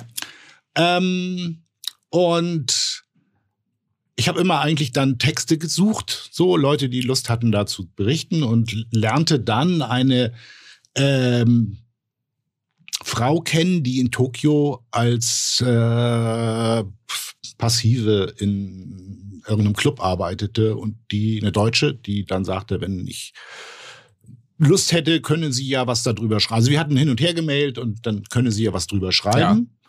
Und dann habe ich gesagt, okay, damit du eine ungefähre Idee hast, wie so ein Letter aussieht, äh, schicke ich dir ein paar Schlagzeilenausgaben. Das habe ich dann auch gemacht. Dann habe ich nie wieder irgendwas gehört. Keine Mail, kam mehr Antwort, nix. So. Und dann äh, meldete sich ein Jahr später irgendwie ein Typ aus Japan, Stefan Hauser, der als Journalist äh, für ein Magazin arbeitete, was für die englischsprachige Community in Tokio. Ja. So ein Kulturmagazin. Ja. Und im Rahmen dieses Kulturmagazins hat er auch irgendwie über Rotlicht berichtet. Und zum Rotlicht gehört eben halt auch der ganze Fesselkram. Ja. Und der meinte dann, ja, äh, dieses Mädel, die ist verschwunden, äh, die Miete hat sie auch nicht gezahlt. Äh, ich hatte ihr ein Zimmer vermittelt. Ähm, aber hast du immer noch Interesse? Und ich so, ja, habe ich. Und dann hat er mir angefangen, irgendwie Texte zu schicken. Ja. Und, und dann stand so im Raum, dass ich jemanden in Japan besuchen wollte, die dann aber doch nicht nach Japan gezogen ist. Und dann habe ich zu Steve gesagt, tut mir leid, äh, ich komme nicht nach Japan. Da, wieso ist doch kein Problem? Dann kommst du einfach, schläfst bei mir. Ja. Du musst halt den Flug bezahlen, okay. Aber äh, die Nudelsuppe an der Ecke kostet genauso viel, wenn du die in Hamburg essen würdest. Also was ist das Problem? Und dann bin ich das erste Mal irgendwie im 2000, April, Mai für zweieinhalb Wochen in Tokio gewesen. Und wie viele äh, Shows und Events hast du da gemacht? Da habe ich irgendwie eine einzige Show gemacht. Also es war gleich die Ansage, ja, es gibt einen großen Performanceabend am zweiten Abend, okay. wo du da bist. Okay. Äh, mit einem der ganz, ganz alten Herren. Ja. Ähm, und du machst da auch eine Show. Und ich sage, super, ich habe kein Modell, ich weiß gar nichts. Ich werde Teufel tun, so zu, zu, tun, als könnte ich japanische Bondage. Ich will mich ja nicht blamieren, wenn, dann mache ich irgendwas anderes. So. Ja, und dann war dann die Situation, dann habe ich da ein bisschen mit Seil rumgemacht, mehr so amerikanische Bondage, gibt's ja auch. Ähm, man war sehr angetan von mir, besonders die Frauen. Es gab dann so eine sehr schräge Situation. Zweiter Tag in Tokio, muss ja. man dazu sagen. es gab eine sehr schräge Situation, weil Steve hatte mich nackt gesehen, weil in seiner Wohnung irgendwie gibt es keine Tür zwischen äh, dem. Ah, ja, also da, wo man eigentlich steht und sich Zähne putzt, also dem Waschbecken. Ähm, und die Mädels waren fasziniert von den Ohrringen, die ich irgendwie in dem einen Ohr trage ja. und so, ah, darf ich mal anfassen, äh, ne, wie sie halt so sind. Ähm, und dann sagte Steve, ja, Matthias hat auch noch mehr Piercings. und die dann so, ah, dann habe ich ein T-Shirt aus, ausgezogen und hab dann Nippelpiercings gezeigt und Steve, der blöde Sack, hat dann irgendwie gesagt, der hat immer noch mehr Piercings. Der hat noch mehr, noch mehr Piercings. Und dann war ich in der Situation, dass die ganzen weiblichen Teilnehmer dieses Performance-Abends, also sowohl die Darsteller als auch die Gäste, um mich rum einen Kreis gebildet haben. Und an deinen Piercings rumgefummelt haben um mich abzuschotten, um, um meine Intimität zu schützen vor allen anderen Leuten, die da sind. Die Japaner und, sind sehr höflich. Und haben dann irgendwie der einen Domina, äh, sehr spannende Frau, die da auch aufgetreten ist, äh, irgendwie wohl klar gemacht, sie solle versuchen, meine Lederhose mit ihren Zähnen zu öffnen und meinen Schwanz rauszuholen. Und da stand ich dann da zweiter Tag in Tokio. Und dann, äh, was geht hier eigentlich ab?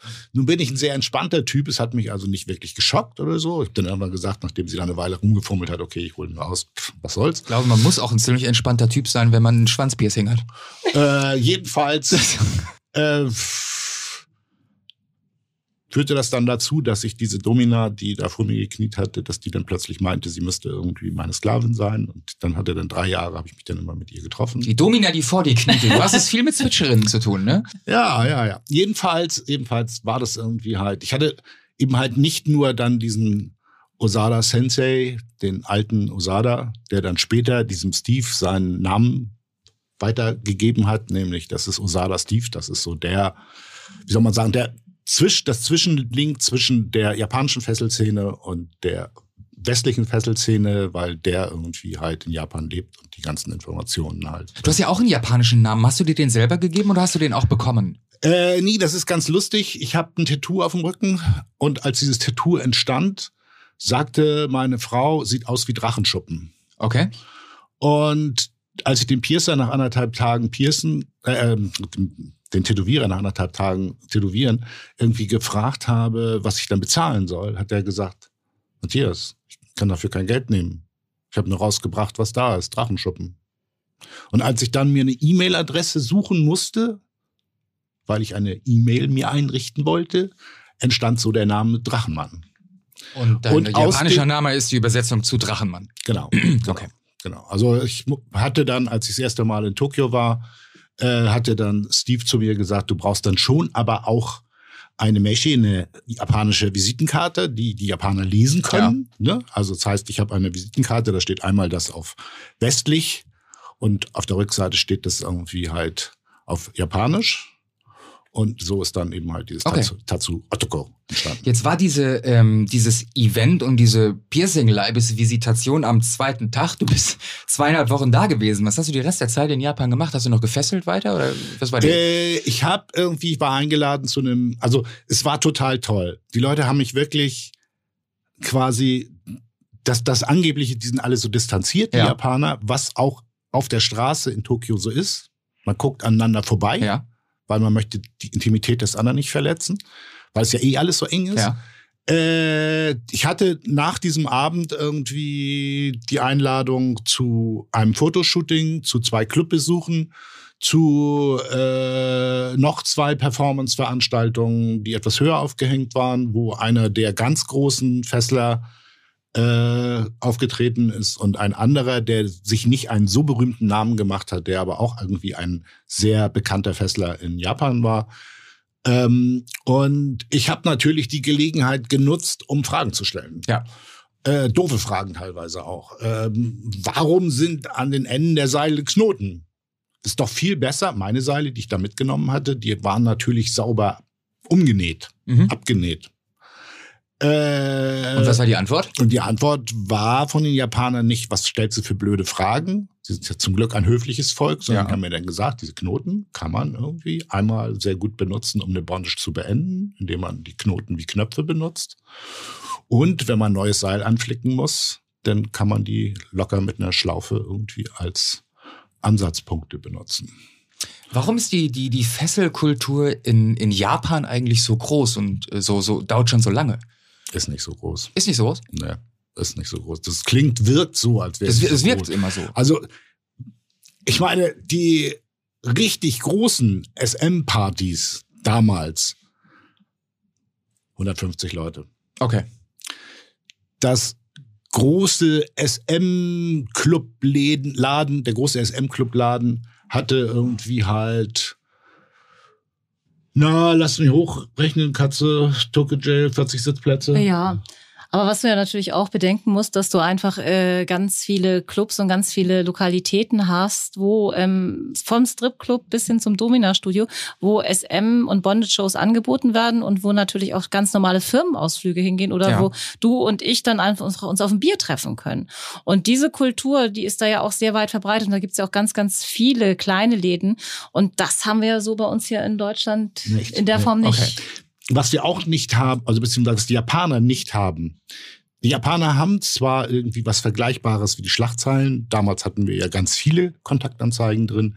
Es gab das Magazin SM Sniper, das ist so quasi Schwestermagazin von den Schlachtzeilen auf Japanisch.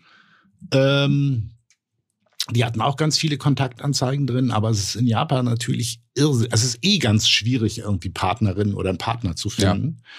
Ja. Ähm, Und in dem Bereich noch viel, viel, viel schwieriger. Das heißt, die meisten Leute, die sich für Fesseln interessieren, hatten die Möglichkeit, irgendwie in irgendwelche Clubs zu gehen und dann Geld dafür beza zu bezahlen, gefesselt zu werden oder vielleicht auch mal zu fesseln.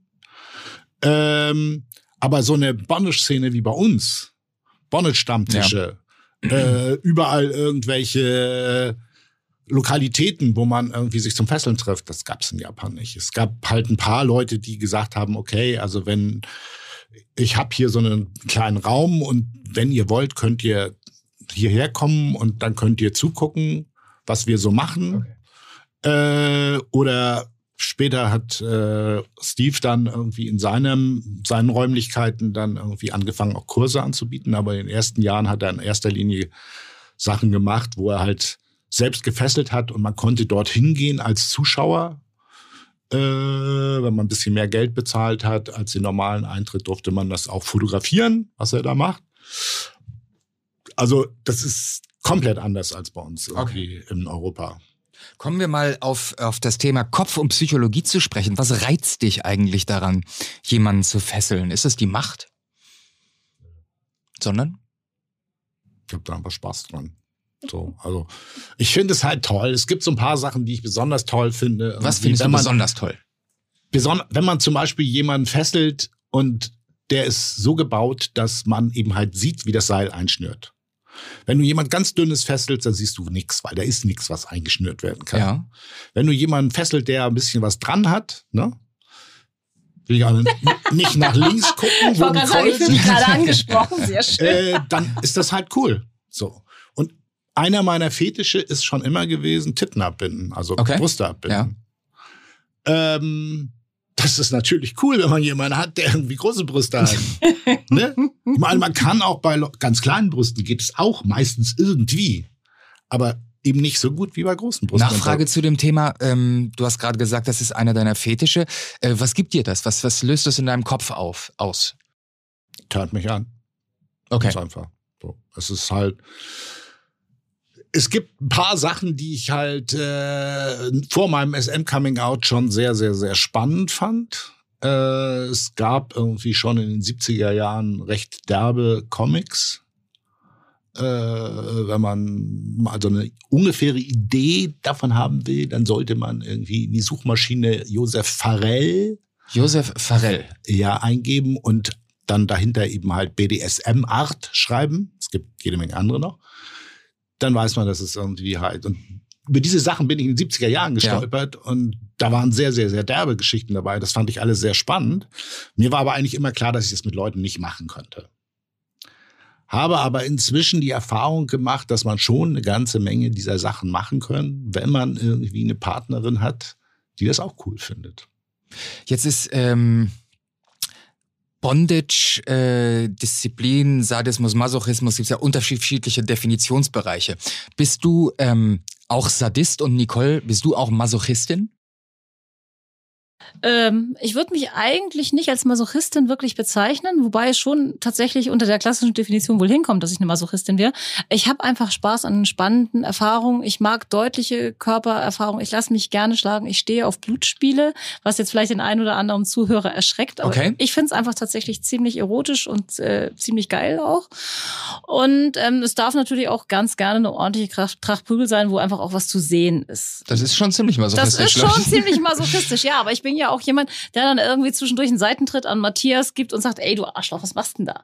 Also, das wäre nicht so die brave Ich habe da nochmal noch mal eine, eine Nachfrage, weil ich glaube, dass sich das gerade viele Zuhörer fragen. Blutspiele. Ja. Das heißt, ähm, Blutspiele im Sinne von, es wird so heftig geschlagen, dass es Spuren gibt, die bluten? Oder kannst du Blutspiele mal definieren, dass die Leute draußen uns verstehen? Klar, kann ich sehr gerne. Also beim Schlagen würde ich sagen, fast nie. Es gibt so eine Peitsche, hat man vielleicht schon mal gehört, ähm, Rosshaarpeitsche, ist kennen die ganzen Mädels, die früher mal auf dem Reiterhof waren, wenn ein Pferdeschweif irgendwie wirklich mit viel Kraft auf dem Arm trifft, dann ja. hat man immer schon mal kleine Kratzer und Spuren gehabt. Das kennt jedes Mädel.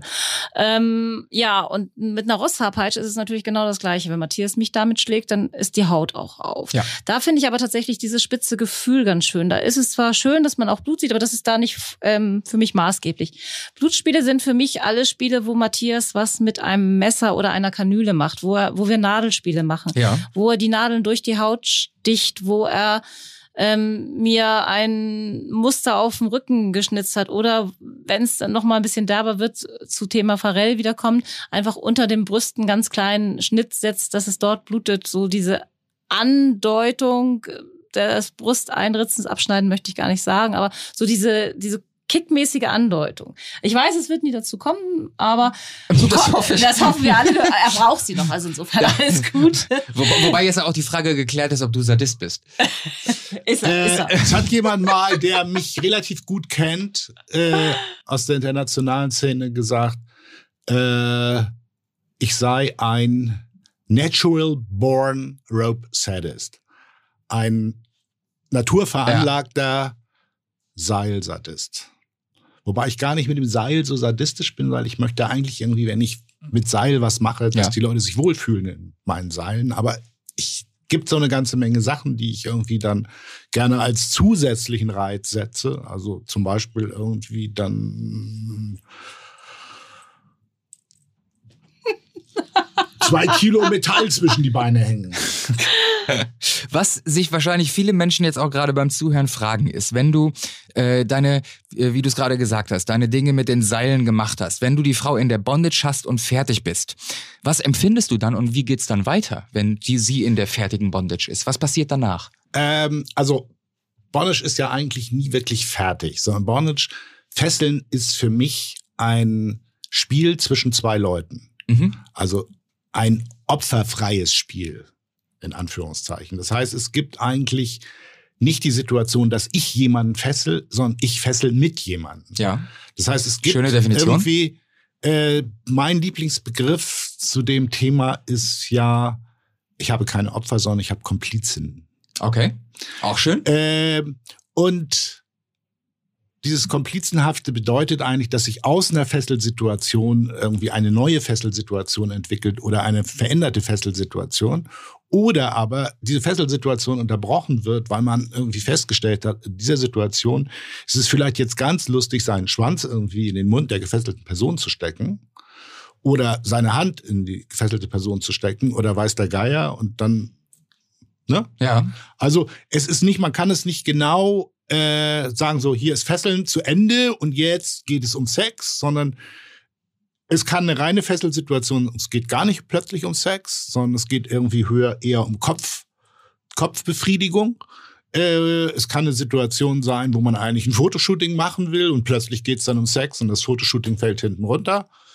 Äh, oder es ist nur eine sehr kleine Galerie, die dann dabei rauskommt. Äh, es kann sein, dass irgendwie was das aus der Session heraus was Sexuelles passiert und dann aber das auch wieder gut ist und man dann weiter fesselt.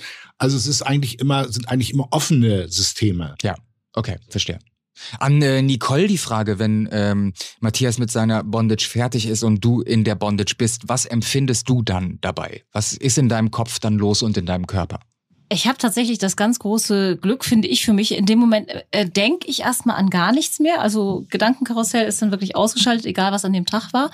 Und ich genieße es dann einfach nur und finde es einfach ganz spannend, was er mit meinem Körper so anstellt. Und ich versuche dann auch mal manchmal mich so ein bisschen gegen zu wehren, um einfach diese Hilflosigkeit zu merken. Einfach zu sehen, dass ich bisschen. dort bin ich natürlich. Bisschen wehren. Ja, ein bisschen mehr. Bisschen mehr. Ein okay. bisschen mehr vielleicht. Also das Gefühl der Hilfe und Wehrlosigkeit. Ganz genau. Und ich probiere das auch schon aus und wie Matthias angedeutet hat, ja, ich boykottiere das auch durchaus mal, dass er mich fesselt, weil Spaßeffekt muss ja dabei sein. Okay. Ähm, nee, aber ich mag es auch tatsächlich, dass Matthias mich in Form bringt, wie er mich gerne haben möchte. Was weiß ich, das Bein hochgebunden oder die Arme hinterm Rücken oder hinterm Nacken. Also, dass er einfach so ein bisschen die Position aussucht und ich das dann zwar nicht ertrage, ich dann aber so das Beste draus mache, wie ich ihn dann trotzdem noch ärgern kann. Was ist denn äh, für dich, ähm, weil du das Thema gerade angesprochen hast, der Unterschied zwischen ähm, einer Bondage, die dich bewegungsunfähig macht und quasi das, was du gerade gesagt hast, das Aufzwingen einer Körperhaltung? Ist das ein anderer Kick? Ist das ein anderer Kick? Ähm, es geht für mich schon beides in die gleiche Richtung, auf jeden Fall. Ich hätte jetzt gedacht, das Aber- eine ist vielleicht die Immobilisierung und das andere vielleicht was Ästhetisches. Das, ja, ich meine, es kann, kann ja beides. Also das Ästhetische, ich würde es mal ein bisschen anders sehen, den Unterschied zwischen wir fesseln auf der Bühne, da habe ich ja durchaus viel Spaß und das genieße ich auch. Da, da ist es für mich aber der ästhetische Aspekt, wie Matthias mich hinhängt, wie das hübsch aussieht, wie wir schöne Ja. Bilder kreieren, wie wir Geschichten schreiben. Oder aber das, was dann irgendwie im heimischen Schlafzimmer passiert. Da ist das irgendwie, wie ich schon so schön sage, quick und dirty mit ein oder zwei Seilen und irgendwie schnell mal festgebunden, dass ich mich aber nicht bewegen kann. Da geht's nicht so sehr um die Ästhetik, da geht's um die Effektivität. Und das finde ich einfach, das kickt mich auf eine andere Art. Das eine finde ich schön und das zweite finde ich einfach richtig geil. Okay. Ähm, meine ganz pragmatische Frage, wie lange bleibt man eigentlich in einer Bondage? Äh, also, ich kann so sagen, meine normale Fotosession dauert eine Stunde. Okay. Über Pi mal Daumen. Wo ich irgendwie verschiedene Formen, Sachen fessel. Ähm, häufig das, was Nicole gerade auch gesagt hat, häufig eigentlich nur mit ein oder zwei Seilen. Äh, der Grundansatz bei meinen Fesselgeschichten, die ich für die Shootings mache, ist die Ansage, mach's dir bequem. Mhm. Und dann setzt sich oder kniet sich oder hockt sich die Person so hin, wie sie es gerade gemütlich findet. Und dann gehe ich da von dem, dieser Haltung aus, um das dann zu fesseln. In dieser gemütlichen Haltung. Und dann entwickelt sich das irgendwie weiter. Und ob es irgendwann dann eine Suspension, also eine Hängebondage gibt oder nicht, ist irgendwie, steht in den Sternen, weil die, die Nähe, die man beim Fesseln hat, die Ja. ist natürlich irgendwie, wenn man auf dem Fußboden fesselt und nicht permanent denkt, äh, ist da was eingeschlafen, wie geht's der Hand, natürlich viel größer Ja. Im Sitzen, Knien, Liegen auf dem Boden. So. Und deswegen stehe ich mehr und mehr irgendwie einfach auf die Bodenturn-Arie und beim, bei unseren Shows äh, habe ich mich verabschiedet von den ganz komplizierten Geschichten, wo es irgendwie jede Menge Lageveränderungen in der, in der Luft gibt, sondern eher nach dem Prinzip keep, keep it simple, mach's einfach. Okay. Und die Leute wissen eh, was ich kann. Also Ähm, sag mal, Frauen fällt es ja, glaube ich, grundsätzlich leichter zuzugeben, ähm, devot, masochistisch zu sein oder gefesselt werden zu wollen. Ähm, was glaubt ihr, woran das liegt? Haben alte, veraltete Rollenbilder darauf einen Einfluss oder was könnte die Ursache davon sein? Ich glaube, wir Mädels stehen eher zu dem, worauf wir wirklich Bock haben. Ich glaube, für Männer ist es einfach total schwierig, ähm, drüber zu stehen. Vielleicht auch tatsächlich dieses veraltete Rollenbild, was du sagst, weil eigentlich muss der Mann ja der Führer des Hauses sein, das Geld nach Hause bringen, die Frau beschützen. Ich sag, es ist ein bisschen platt, aber wahrscheinlich denken ja, Ja. doch viele so. Und dann wirklich sich einzugestehen, diese Schwäche zu zeigen, wo es ja vielleicht sogar im Elternhaus als Kind dir immer beigebracht wird, nee, du bist der starke Part. Ich glaube, da haben wir Mädels, gerade auch die emanzipierten Mädels, das viel einfacher. Also das Lustige ist, äh, ich habe so immer wieder festgestellt, dass es nicht korrekte Selbstbezeichnungen gibt. Also Frauen erzählen ganz häufig, dass sie devot sind. Ja. Passt zum Frauenbild. Ja. Das Aber war das, was ich meinte. Dabei sind sie aber eigentlich gar nicht devot, sondern masochistische Miststücke. Männer erzählen. Du fühlst dich angesprochen, das ist Ja. schon richtig. Ähm, Männer sind ganz häufig der Meinung, dass sie masochistisch sind. Wenn man aber irgendwie mal richtig zuhaut, dann äh, küssen sie einem die Stiefel. Sie sind nämlich eigentlich ganz häufig devot. Aber auch das passt nicht zu ihrer Männerrolle. Masochistisch geht noch. Ja. Ähm, das ist halt schwierig, weil man das dann rauskriegen muss, ähm, wenn man mit jemandem spielt. Äh, wobei, ich denke letzten Endes, diese Zuschreibungen sind relativ Banane. Ja. Weil diese Etiketten sind zum allgemeinen sich miteinander verständigen sicherlich sehr sinnvoll. Äh, es gibt aber einen Großteil an Leuten, die sagen, ich habe keinen Bock auf irgendeine Schublade. Ich bin, bin halt, wie ich bin. Und äh, bist du Sadomasochist, Sadomasochistin? Nö, ich bin halt ich. Punkt. Okay. So. Ähm, ich habe es für mich so auf den Punkt gebracht, dass ich gesagt habe, ich stehe halt da drauf, Sachen mit Leuten zu machen, von irgendwie kuschelig bis hin zu richtig derbe. Geht es darum, dass du da- deinen Willen durchsetzt oder dass etwas gegen quasi äh, nicht den Willen, aber dass äh, etwas gemacht wird, was ähm, ihr vielleicht gegen den Strich geht? Also welcher Anteil überwiegt? Also ich finde es, nein, ich, wie gesagt, ich mag ja keine Opfer. Ja. Das heißt, für mich ist irgendwie die, immer die Voraussetzung, dass der andere da auch Spaß dran hat. Weil für mich ist eine SM, ja. guter SM, ist für mich wichtig, dass es zwei Leute sind, die nicht nur miteinander einwilligen, sondern die informiert einwilligen. Mhm. Das heißt, wenn ich zu Nicole sage, oder wenn ich jetzt zu dir sagen würde, äh, willst du dich von mir fesseln lassen? Nein. Du hast, gehen wir mal davon aus, dass du Ja sagen würdest. Okay, okay. Ne? Ja. Oder wer auch immer. Ähm, dann würde ich sagen, geht mir am Arsch vorbei, dass du Ja gesagt hast, weil du gar nicht weißt, was passieren kann, wenn ich dich fessel. Mhm. Das heißt, ich muss eigentlich, bevor ich dich frage, dir erstmal erzählen, das und das und das und das kann passieren. Hautabschürfung, eingeschlafener Nerv, was auch immer. Äh, und dann kann ich dich fragen, hast du da Bock drauf? Okay. Und diese informierte Einwilligung ist also die, quasi die Grundvoraussetzung. Aber das allein reicht nicht, sondern am Schluss, nach der Session oder wie auch immer man das nennt, äh, muss dabei rauskommen, dass beide Partner oder wenn es mehrere Leute sind, die miteinander spielen, alle, hinterher sich größer, schöner, geliebter, besser, glücklicher, zufriedener fühlen. Wenn das nicht gegeben ist, dann ist das, egal wie man es nennt, leider absoluter Müll. Verstehe, das ist äh, generell noch äh, ein gutes Stichwort, nämlich das äh, Stichwort Aftercare. Was passiert danach? Was passiert nach einer Session? Wie verbringt ihr die Zeit, wenn Nicole aus der Bondage raus ist? Vielleicht magst du das beantworten, Nicole. Ah, also erstmal trinken wir gemütlich ein Glas Wein, kuscheln zusammen, tratschen, albern, gucken vielleicht noch einen Film, also so ganz banale, normale Dinge. Aber es ist schon so, dass ähm, Matthias nie ähm, mich dann eine halbe Stunde später rausschmeißen würde, so nach dem Motto, so, jetzt haben wir gefesselt, tschüss, das war's. Ja.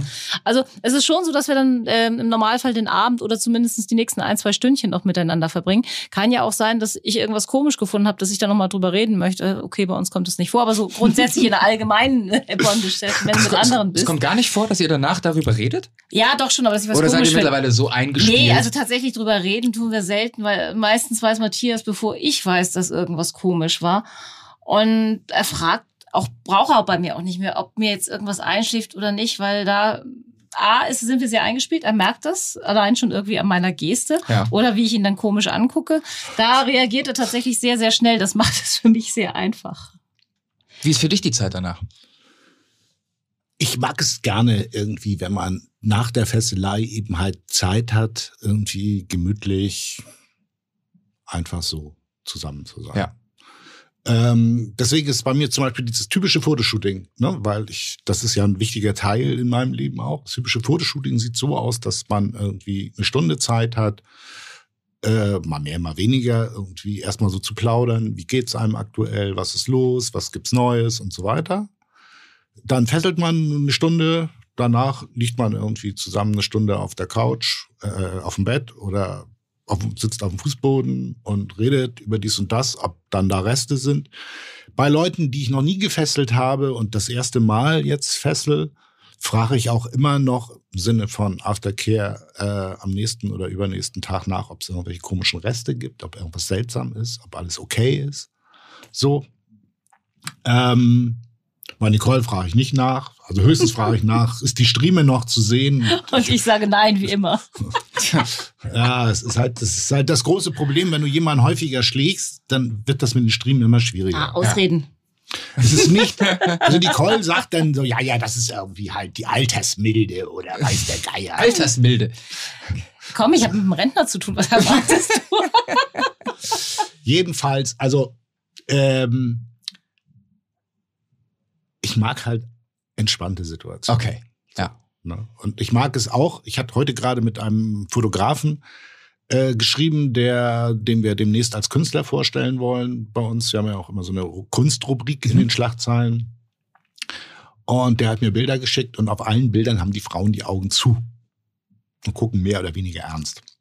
Okay, man kann immerhin ihre Gesichter sehen. Äh, es ist so eine Tendenz in der Bondage-Fotografie, dass die Mädels die Augen zu haben und gerne der Kopf gesenkt ist.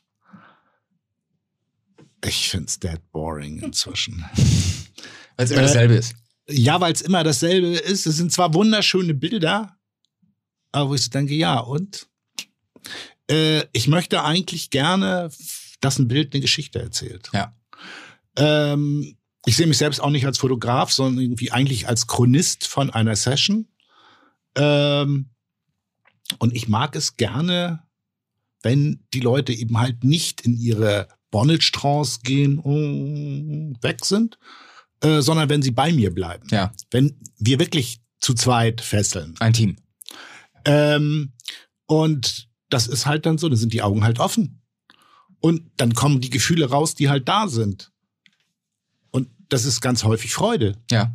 Das heißt, ich ganz viele meiner Fesselbilder, da gucken die Mädchen dementsprechend, weil sie sich freuen, lächeln sie oder sie lachen. Oder sie strecken mir die Zunge raus. oder sie zeigen mir den Mittelfinger heimlich hinten auf dem Rücken oder solche Geschichten. Und dann sind wir wieder bei der Rosshaarpeitsche. Richtig, genau, so schnell geht das. das ist Aber ähm, Ja. wo du gerade nochmal äh, Fesseln sagst, es gibt ja äh, Seile, die sind in, in unterschiedlichster Länge. Zwei Meter, fünf Meter, zehn Meter. Bei einer japanischen Bondage teilweise bis zu 30 Meter lange Seile. Wie behält man da den Überblick eigentlich? Ähm, bitte? Schnicker, Schnacker. Also japanische Bondage funktioniert eigentlich fast immer. Aber das steht in einem deiner Bücher, dass da. Da redest du von normaler Bondage, eher Western-Style mit Baumwollseil. Ja, das steht dazu drin für das Spinnennetz. Ich bin ja Leserin dieser Ja. Bücher, so habe ich es ja mal angefangen. Und ja, das steht drin, aber dann hast du nicht den Japan-Bondage-Handbuch nachgeguckt. Es war, eine, es, war, es war eine ganz pragmatische Frage, wie man bei extrem langen Seilen den Überblick. Also das Problem ist, ich erzähle dir mal eine lustige Geschichte. Erzähl Es mir eine lustige Geschichte. Es gibt in Dänemark gibt es ein internationales SM-Camp Ja. äh, jeden Sommer und ähm, Das Wacken für SMler, mehr oder weniger. ja, so ähnlich. Jedenfalls ähm, gab es jemand, der hatte Mitte, Anfang der 80er Jahre, äh, der 90er Jahre, als das erste Mal in Dänemark war, ähm, als erstes überhaupt, hab ich noch, hatte ich noch nie gesehen, schwarzes, rein schwarzes Seil Mhm. aus Kunstfaser.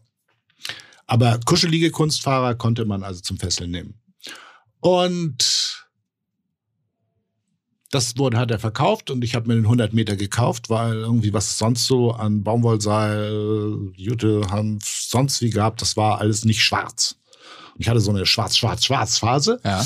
Ähm, und habe dann irgendwie die f- 51 Meter in handliche Stücke zerschnitten. Und die zweiten 50 Meter habe ich gedacht, also für so eine richtige aus, ausführliche Oberkörperbondage ist das genau das Richtige. 50 Meter. So, dazu muss man noch sagen, also eigentlich bei japanischer Bondage fesselst du mit doppelt gelegtem Seil, standardmäßig irgendwie acht oder neun Meter Seile. Das heißt, du hast dann mit einem vier Meter Seilstück oder 4,50 Meter zu tun. Das wusste ich damals noch nicht. Das heißt, ich habe dann irgendwie Andrea irgendwie mit diesem 50 Meter Seil gefesselt, wurde auch irgendwann fertig. So, Wie lange hat das gedauert? ich weiß es nicht mehr genau. Sie Andrea sich war jedenfalls gelangweilt. ziemlich genervt, gelangweilt und meinte irgendwie, no ja, nee, so. War dann auch ganz froh, dass ich mit Nicole jemand gefunden hat, der auf Fesselei steht, weil nach dieser eher negativen Erfahrung, Ja. äh, dass dann inzwischen meine Fesselei irgendwie ein bisschen schneller geht, ist natürlich sehr gut. Ich bin sehr froh, dass ich dieses 50-Meter-Seil nie kennengelernt habe. Das kann ich verstehen, das kann ich verstehen. Das äh, würde mir auch so gehen. Also ich bin auch froh, wenn ich das nicht nochmal kennenlernen muss. Äh, ist halt sehr unhandlich. Ja. Also in, bei der japanischen Fesselei hat es sich eigentlich durchgesetzt, dass man Sets benutzt. Kannst du ähm, den Zuhörerinnen und Zuhörern mal ganz kurz erklären, was der Unterschied ist zwischen ähm, japanischer Fesselei und Bondage und amerikanischer oder westlicher generell? Also es gibt lustige Filme aus den äh, 30er, 40er Jahren hier aus Deutschland. Die sogenannten Sachsenwald-Filme. In den meisten Fällen waren die Filme aus den 30er, 40er Jahren aus Deutschland nicht lustig. Nee, nee, das war doch in dem Fall war es lustig. Irgendwelche Pornos, wo auch gefesselt wird. Die gab's in den 30er, 40er Jahren. Ja. Und äh, die irgendwo draußen in der freien Natur gedreht wurden. Deswegen auch Sachsenwaldfilme. Also sie sind nicht unbedingt im Sachsenwald gedreht worden. Und da ging das irgendwie so ähnlich, wie man das aus den Karl-May-Filmen kennt. So irgendjemand irgendwie an einen Baum stellen oder an Pfosten stellen und dann das Seil ein paar Ja. Mal so rumwickeln, wickeln, wickeln, wickeln, bis man fertig ist. So. Dieses irgendwie, wir fesseln irgendwie, war auch das, mit dem ich eigentlich anfing. Ähm, und die amerikanische Bondage hat ja die, die Ursprungsquelle äh, amerikanischer Bondage ist ja eigentlich, wie fessel ich Vieh? Mhm. Ich binde dem Vieh die Beine zusammen oder ich binde jedes einzelne Bein halt fest. So. Deswegen sind so die Standardbilder der sogenannte gespreizte Adler, Ja. also Arme, Beine gespreizt von sich gestreckt. Oder aber der Hocktie, also auf dem Bauch liegen, die Hände an die Füße gefesselt.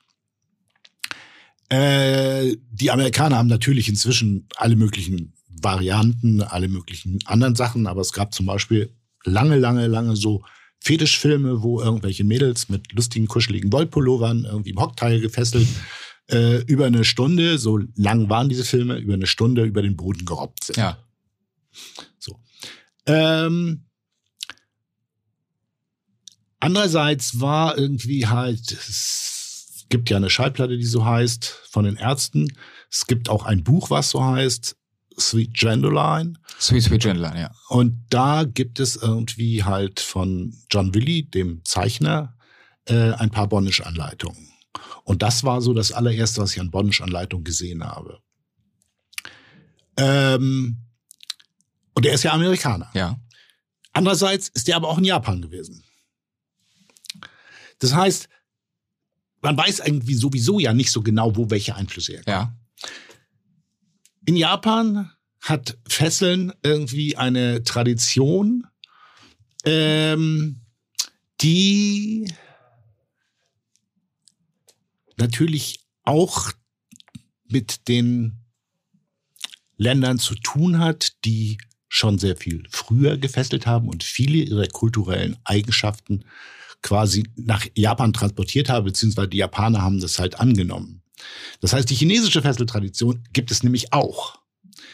Äh, wie ich jetzt gerade irgendwie in diesem Artikel Letter from Peking gesehen habe. Die Japaner hatten, waren ein Land, die irgendwie nicht viel Metall hatten. Und deswegen haben sie eher nicht so auf Handschellen gestanden, sondern Seil war für sie immer ein wichtiger Grundstoff. Ah, okay, verstehe. Das heißt, es gibt an den Shinto-Tempeln irgendwie das heilige Seil, das Ja. ist ziemlich dick. Das hängt da aber eigentlich immer. Es gibt halt eine Technik, wie man halt die Eier ins Seil einpackt, statt irgendwie Eierkarton. Äh, in japanischen Theaterstücken gibt es immer irgendjemand, der gefangen wird und gefesselt wird. Okay. Es gibt irgendwie halt Techniken aus der äh, Ninja Kampfkultur, wo auch mit Seil gefesselt wird. Also es gibt halt eine lange Geschichte, die irgendwas mit Seil zu tun Ja. hat. Und aus dieser Geschichte heraus wurde dann irgendwann mal festgestellt, dass es ja eigentlich auch ganz lustig ist, das, diese Fesselei-Sachen zu machen zum sexuellen Anregen. Wir haben ja eben schon über, über ähm, die Seile und die Materialien geredet. Du hast über äh, äh, Kunststoff und Nylon geredet. Es gibt ja auch Hanfseile. Ähm, testest du das auf deiner eigenen Haut und hast du ein bevorzugtes Material und was bevorzugst du, Nicole? Also die Sache ist ganz einfach. Ich sag immer in meinen Kursen, wenn ich irgendwie halt Leute zu Workshops habe, sage ich immer, also die Fesselgemeinde hat abgestimmt und hat sich dafür entschieden, dass das ideale Fesselmaterial immer Naturmaterial ist. Das heißt. Baumwolle, Hanf, Hanf, ja, okay. Jute, Punkt. So. Was bevorzugst du, Nicole? Also ich bin ganz klar, im Gegensatz zu Matthias, ich bin Hanffessler, wenn ich aktiv fessel. Ich, Hanf. Ha Hanf, ja Okay. tatsächlich. Wenn Matthias mich fesselt, er ist ja so ein klassischer Jute-Fester, dann ist das für mich völlig in Ordnung. Ich habe Jute sehr gerne auf der Haut, aber wenn ich aktiv fessel, was ich selten mache, weil ich da sehr wählerisch äh, mit meinen Partnern bin, aber dann nehme ich mir tatsächlich immer lieber das Hanfseil, weil das Hanfseil ist für mich nochmal einen Ticken kuscheliger, nochmal ein bisschen schmackiger. Das ist nicht so dünn und trocken und das ist jetzt hier übertrieben, ich weiß, aber ich bin so ein Hanffan. Okay, aber das ist jetzt auch wieder ein ganz spannender Punkt. Das heißt, du bist auch Switcherin. Das wusste ich noch gar ja, nicht, dass du auch fesselst. Ja, ich, ich gebe das mal nicht so gerne zu, dann ist die Warteschlange mal so lange von den Leuten, die sich fesseln lassen. Nee, ich bin tatsächlich Switcherin. Ich habe es mal versucht. Ähm, es ist viel einfacher, spannende Leute auf der passiven Seite für mich zu finden, als adäquate, gute, dominante Männer, die genau so sind, wie ich sie haben wollen würde. Da bin ich durch Matthias und durch meinen Ex, mit denen ich sehr, sehr schöne Jahre hatte, einfach sehr verdorben. Ich bin sehr anspruchsvoll okay. geworden. Verstehe.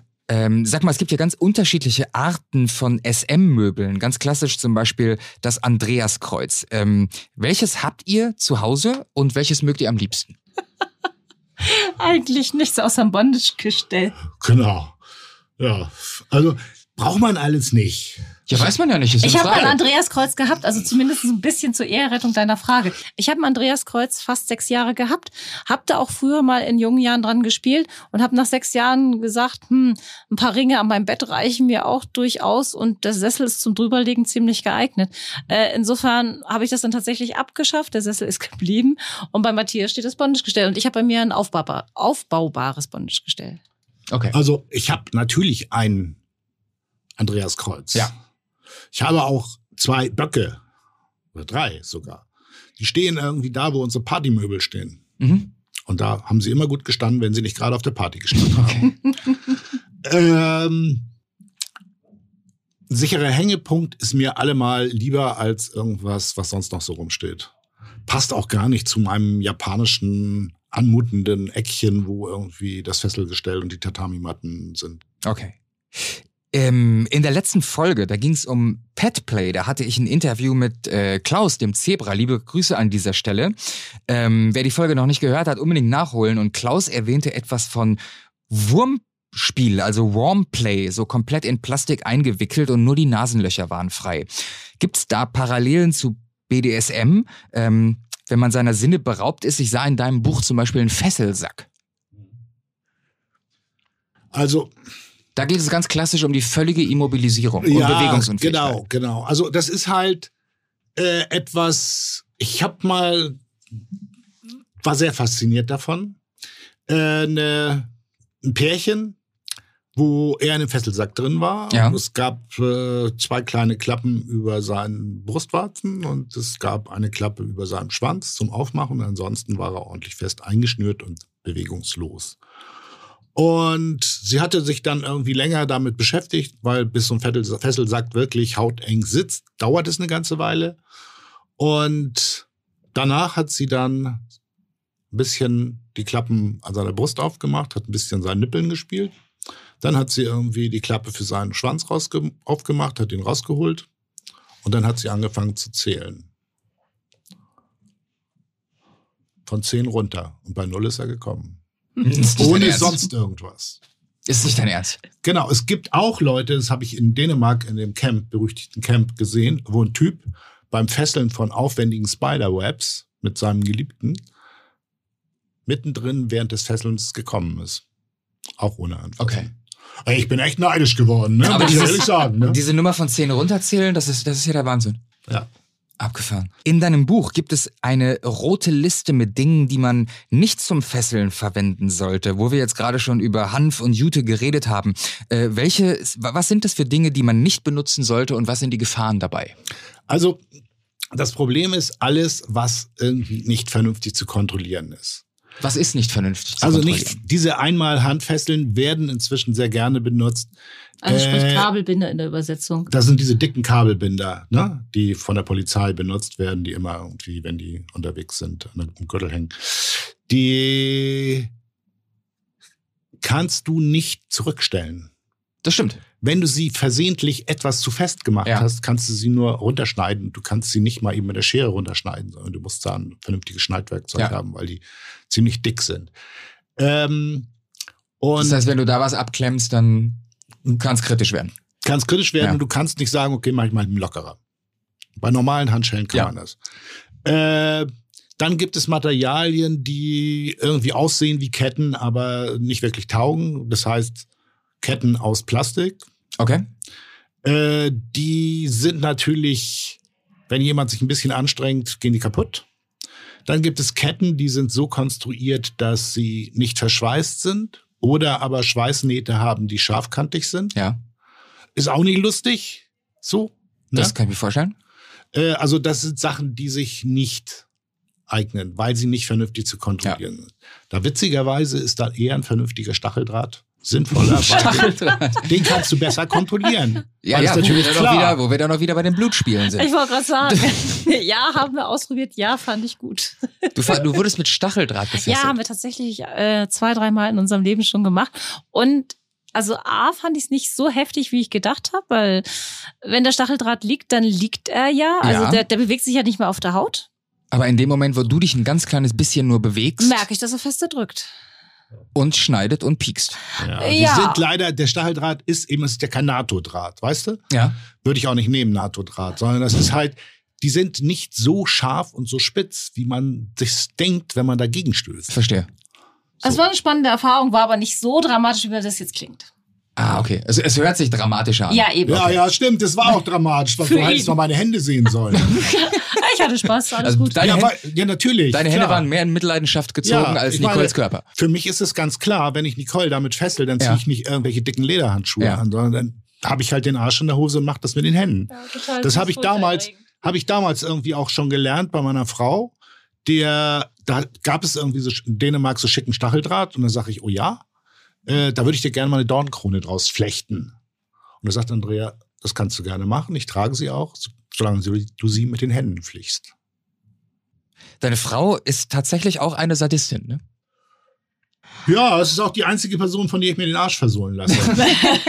also es gibt halt den Deal, äh, also wenn man so viel sagt, macht, Sachen macht irgendwie mit anderen Leuten, weil es gibt natürlich neben meiner Frau und Nicole auch immer noch dies oder jenes, ähm,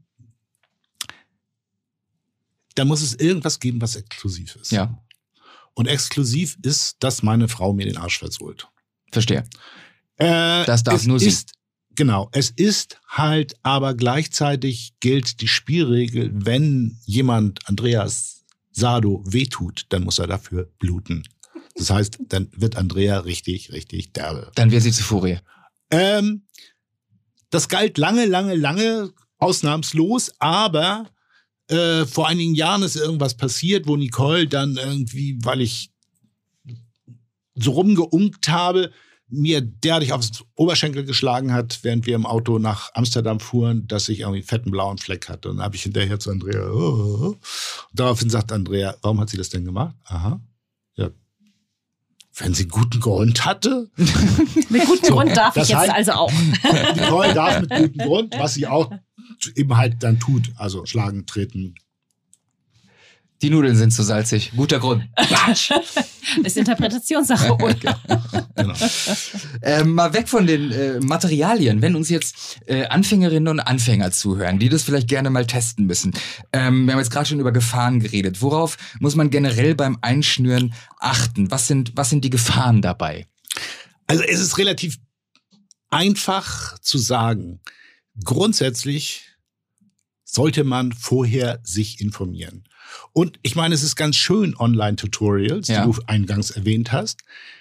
Ähm, aber Online-Tutorials ersetzen nicht irgendwie halt Live-Workshop. Okay. Oder zumindest Stammtische, wo du dich schon mal mit Gleichgesinnten genau. austauschen genau. kannst. Du, äh, du hast eben gesagt, diese, äh, du bietest Workshops an, die man genau. wahrscheinlich über, äh, über die Schlagzeilen auch äh, über buchen. Project, ja. Und, und man, man äh, bekommt da die Termine, bekommt man dort auch mitgeteilt, ähm, wo Nerven lang liegen, wie man schnürt, wo man schnürt, damit man es dem anderen nicht körperlich genau, wirklich schadet. Genau, natürlich kriegt man das mitgeteilt. Es gibt irgendwie bei der Einführung immer eine Information zum Thema Anatomie.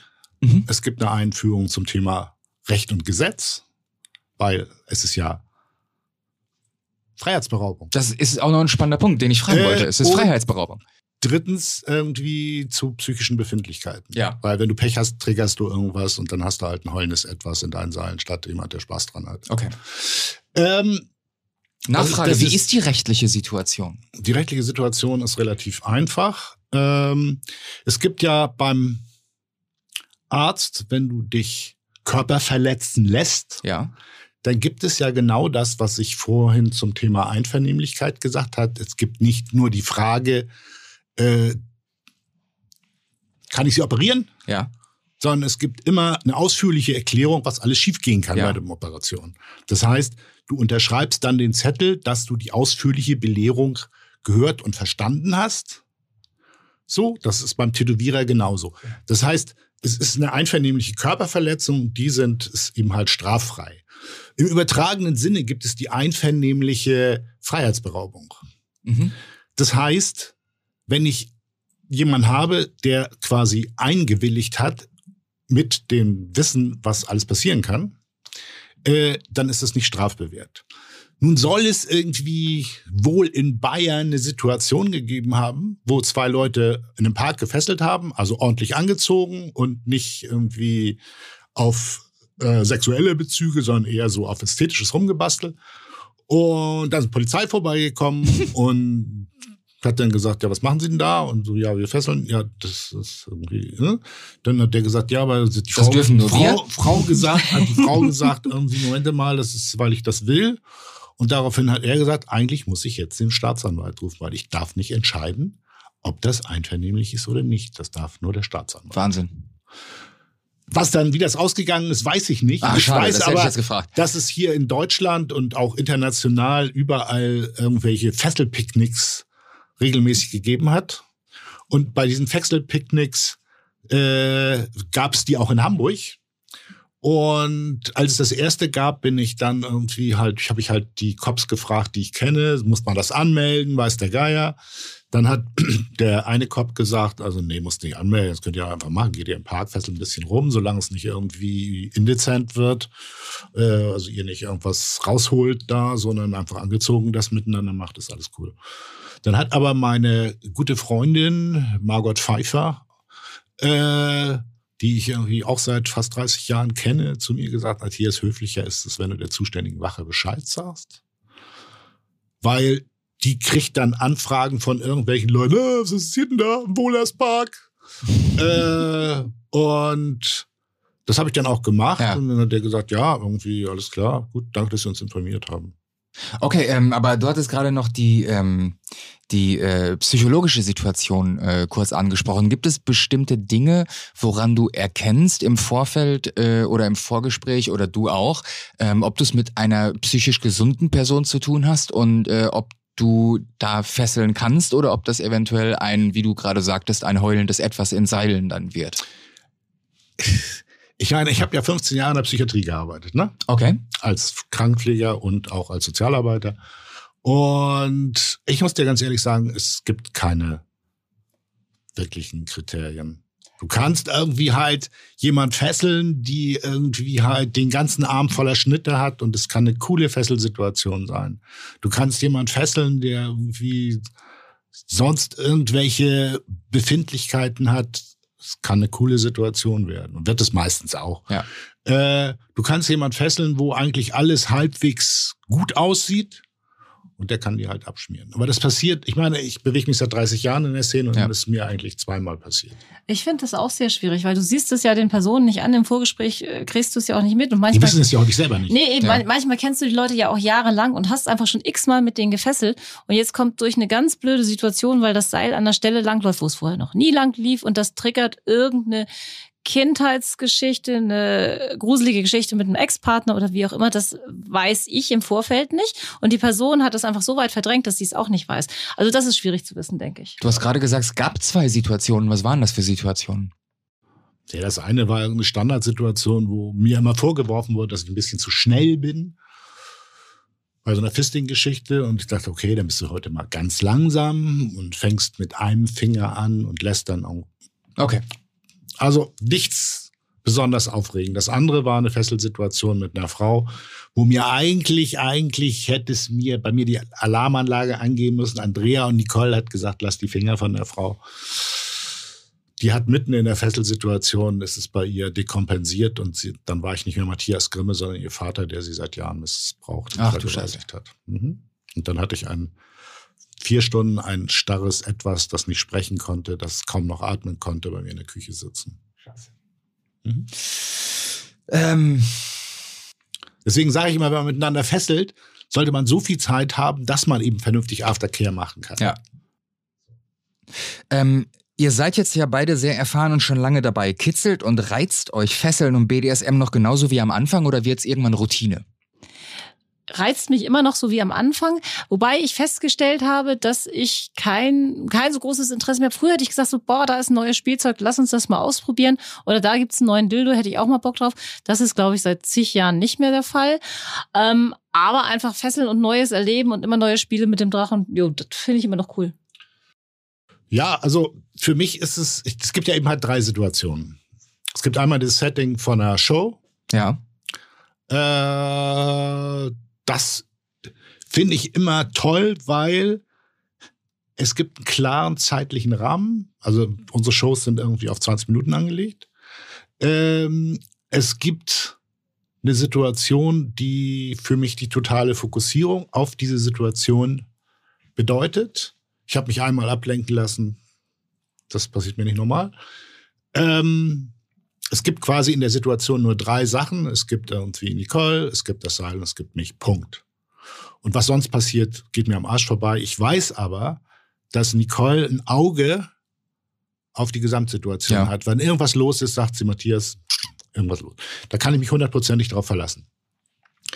Das ist das eine. Und das ist eigentlich immer, obwohl wir Standards machen, also nichts besonders Aufwendiges oder besonders Neues oder weiß der Geier, wir machen Standards, aber die Art, wie wir das machen, ist immer ein bisschen anders. Und wir erzählen ja keine Geschichte nach dem Motto, schau mal, wie toll ich fesseln kann, sondern schau mal, was für eine Beziehung wir haben. Ja. Und das führt zu so lustigen Situationen, dass ich Nicole irgendwie mit Nadeln traktiere und Leute im Publikum habe, die Nadeln ganz fürchterlich finde und dann aber hinterher sagen, Matthias, Du weißt ja, dass ich mit Nadelschwierigkeiten habe. Aber ich konnte nicht gehen, weil Sui euch angeguckt hat. okay. Genau. Das ist letzten Endes das, was wir auf der Bühne machen. Ja. Schon seit vielen Jahren. Und. Und das rührt äh, dich auch noch immer ziemlich. Das rührt mich auch immer noch an. Ja. Und dann gibt es eben halt die Situation irgendwie bei, mit Fotos, so. Das heißt, ich springe da permanent hin und her, ne? Derjenige, der das Seil ist und derjenige, der an der Kamera ist. Das ist halt, was, weil ich das schon so lange mache, ist das irgendwie immer abhängig von dem Modell. Also wenn es ein Modell ist, das spannend ist, so. Wobei zur Zeit, Corona, ne? Ja, ja, klar. Mache ich halt schon. Fotos mit zwei klar. Modellen. Ähm, und dann gibt es eben halt die Situation irgendwie mit Nicole, irgendwie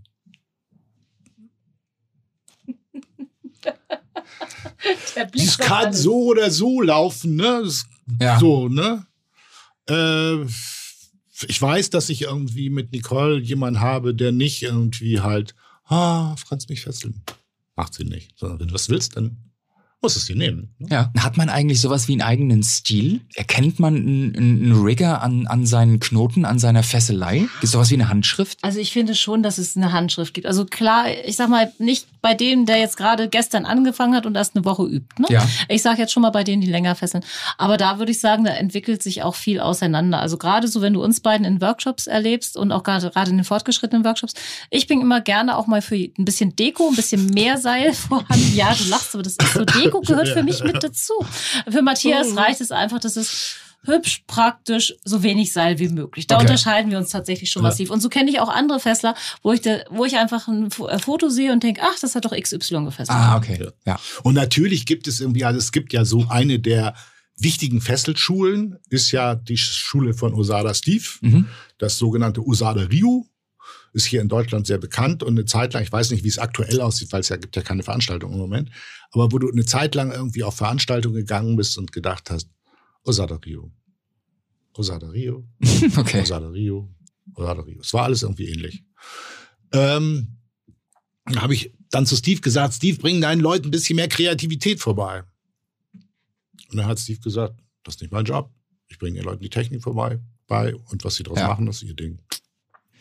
Wenn die Leute jetzt da draußen mit der Technik anfangen wollen, was kostet eigentlich ein solides Starter-Bondage-Set an, an, an Seil? Was muss man da investieren? Also, wenn du irgendwie halt gutes Seil kaufst, bist du bei irgendwo, wenn du jetzt Hanf und Jute nimmst, bei einem Preis von 90 bis 150 Euro für ein Set, sieben Seile A8 Meter oder sieben Seile A9 Meter. Wobei, okay. wobei wenn du es erstmal nur ausprobieren möchtest, kann ich ja auch ohne weiteres mir zwei, drei Hanfseile so A 16, 17, 18 Euro kaufen und damit schon mal rumprobieren und das später ergänzen. Ja. Weil viele wollen ja auch erstmal gucken, ob das was für sie ist. Genau. Ähm, dann brauchst du natürlich noch ein sicheres Schneidwerkzeug ja. dazu. Und dann brauchst du natürlich Informationen. Zum Beispiel und, dein Workshop. Genau. Der, der Unterschied zwischen, also man kann total viel, wenn man Basics drauf hat. Ja. Grundsätzliches, also irgendwann mal in einem Workshop gelernt hat. Ähm, auch erst dann kann man irgendwie halt so ein Buch wie das Bondage-Handbuch oder das, das Japan-Bondage-Handbuch, was es ja auch gibt, äh, wirklich würdigen. Es gibt so feine Sachen, die kann man nicht zeigen. Ich kann nicht zeigen, wie sich das anfühlt und wie es aussieht, wenn das Seil fest genug ist. Also es gibt so einen Grundfehler, ja. den ganz viele Leute machen. Die Hände werden zu eng gefesselt und der Körper zu locker. Ähm, wir, sind, wir leben in Corona-Zeiten. Also ich, ich gehe davon aus, zurzeit finden keine Workshops statt. Wann planst du die nächsten? Wir hoffen zumindestens mal, dass wir vielleicht mit Chance Ende April Anfang, also okay. Ende April ist sehr optimistisch, Anfang Mai wieder anfangen können. Es gibt ja bei uns einmal so diese Schnupperworkshops, die Abendworkshops, ähm, wo du einfach in drei Stunden einfach mal so ein bisschen Basics für Bett und Schlafzimmer und ja. zum Grundzug kennenlernst. Und wir haben so die Wochenendworkshops, wo du als Pärchen von Freitagabend bis Sonntagnachmittag bei uns bist und dann von ich habe keine Ahnung bis ich mache mal meine erste Hängeerfahrung in sehr kleinem Rahmen tatsächlich mit uns so 14, 15 Stunden Unterricht das machst. Da denken wir, dass das sicherlich noch ein Momentchen einfach ja. dauert, aber wir hoffen im ersten Halbjahr. Sind die in Hamburg, die Workshops, oder seid ihr damit auch unterwegs und gebt die woanders? Also, äh, es gibt, wir haben einmal in Hamburg eine Location. Ja wo wir diese Workshops machen. Äh, wir haben in Berlin eine Location, wo wir einmal im Jahr einen Workshop machen. Das sind unsere selbstorganisierten. Und dann gibt es natürlich alle möglichen Veranstalter, die irgendwie uns buchen. Die euch buchen, okay. Ja. Genau. Also, also wir reisen schon rum und ja, findet also man auf unserer Homepage. Nicht, ne? Aber, ja. Stichwort Workshop, Stichwort Homepage. Ähm, Du hast einen eigenen Verlag und wie gesagt, wie ich es am, am, Anfang schon gesagt habe, du veröffentlichst Bücher und auch diese regelmäßige Zeitschrift, die äh, Schlagzeilen. Erzähl uns gerne mal ein äh, bisschen mehr darüber. Wo finden die Leute euch? Wie finden die Leute euch? Wie können sie einen Workshop buchen? Wie kann man an die Schlagzeilen rankommen? Also ist relativ einfach. Äh, die Schlagzeilen haben eine Webseite, die heißt schlagzeilen.com. Okay. Also nicht Schlagzeilen, sondern Schlagzeilen und ja. nicht de, sondern com. Ähm, und da findet man unseren Shop und auch alles Mögliche an redaktionellen Sachen so wie meine monatliche Kolumne oder Infos, Einführung, worauf muss ich achten, wenn ich komplett neu bin in der Szene. Ähm, und auch ein paar Arbeiten zum Thema SM, also ja. Diplomarbeiten oder Jahresabschlussarbeiten aus dem Studienbereich. Äh, und dann eben halt den Shop, wir haben groß, wir sind, denke ich mir, neben Amazon der größte SM-Buchladen in Deutschland, was so der, die Anzahl der Titel anbelangt. Das ist auch dein eigener Verlag, ne? Der Sharon Ja, der gehört, also ursprünglich waren wir ja irgendwie ein paar mehr Leute. Ja. Dann nach und nach sind Leute ausgeschieden. Zuletzt unser Gründungsmitglied, äh, der irgendwie nach 20 Jahren Schlagzeilen, äh, Layouten gesagt hat, ich kann nicht mehr, ich will nicht mehr, ich muss raus. Und so sind nur Geli, die seit Ausgabe 2 dabei ist, und ich seit Ausgabe 7 sind quasi die Besitzer des Verlages. Ähm, gleichberechtigt. Und meine Frau arbeitet bei uns in der Kundenbetreuung. Und äh, ja, die Schlagzeilen kann man natürlich ganz einfach kriegen, wenn man hier in Hamburg wohnt, dann kann man, weil wir sind ja ein Buchladen und die Buchladen dürfen weiterhin offen bleiben. Okay. Kann man da bei uns um die Schlagzeilen rausholen. Alles klar, aber die Leute können es auch online bestellen. Die können es online bestellen ja. und wir empfehlen eigentlich immer, die Leute sollen abonnieren, dann kriegen sie sicherlich sicher jede Ausgabe und verpassen nichts. Sie verpassen nichts und ähm, Nicole wird vielleicht darauf achten, dass dann auch alles pünktlich kommt. Ja, mittlerweile achte ich da sehr drauf. Ja. Also, also ansonsten also, würde ich einfach sagen, du darfst mich erst wieder fesseln, wenn die nächste Ausgabe draußen ist. Ja, das ist meine Ansage. Ja, ja ne? Aber da wir irgendwie seit ungefähr zehn Jahren, seit es den Kollegen, der aufgehört hat, nicht mehr gibt, haben wir ein ziemlich strenges Reglement, ja. was so Sachen anblickt. Wir sagen halt einen Erscheinungstermin an. Mit der, also mit der jetzt erschienenen Ausgabe sagen wir den nächsten Erscheinungstermin an und es kommt am nächsten Alles Erscheinungstermin klar. raus. Und das geht jetzt schon seit zehn Jahren so. Also sind wir halt sehr straight inzwischen. Alles klar. Ähm, also, liebe Leute, die äh, uns zuhören, ihr habt's gehört, ihr könnt ähm, einfach mal ansurfen, die Seite schlagzeilen.com. Dort werdet ihr mit der Literatur und mit Workshops versorgt. Lieber Matthias, liebe Nicole, das war der Fragenteil. Ich bedanke mich für, für ein intensives und äh, sehr, sehr schönes Gespräch. Wir haben jetzt noch äh, zwei kleine Rubriken, nee, drei. Und zwar die äh, erste Rubrik lautet Vorurteile. Da äh, stelle ich immer die Frage, was würdet ihr sagen, sind die drei größten Vorurteile, mit denen BDSMler konfrontiert konfrontiert werden? Erstes finde ich immer, dass es nur um Schlagen und Gewalt geht und äh, dass die sich ja immer nur wehtun wollen.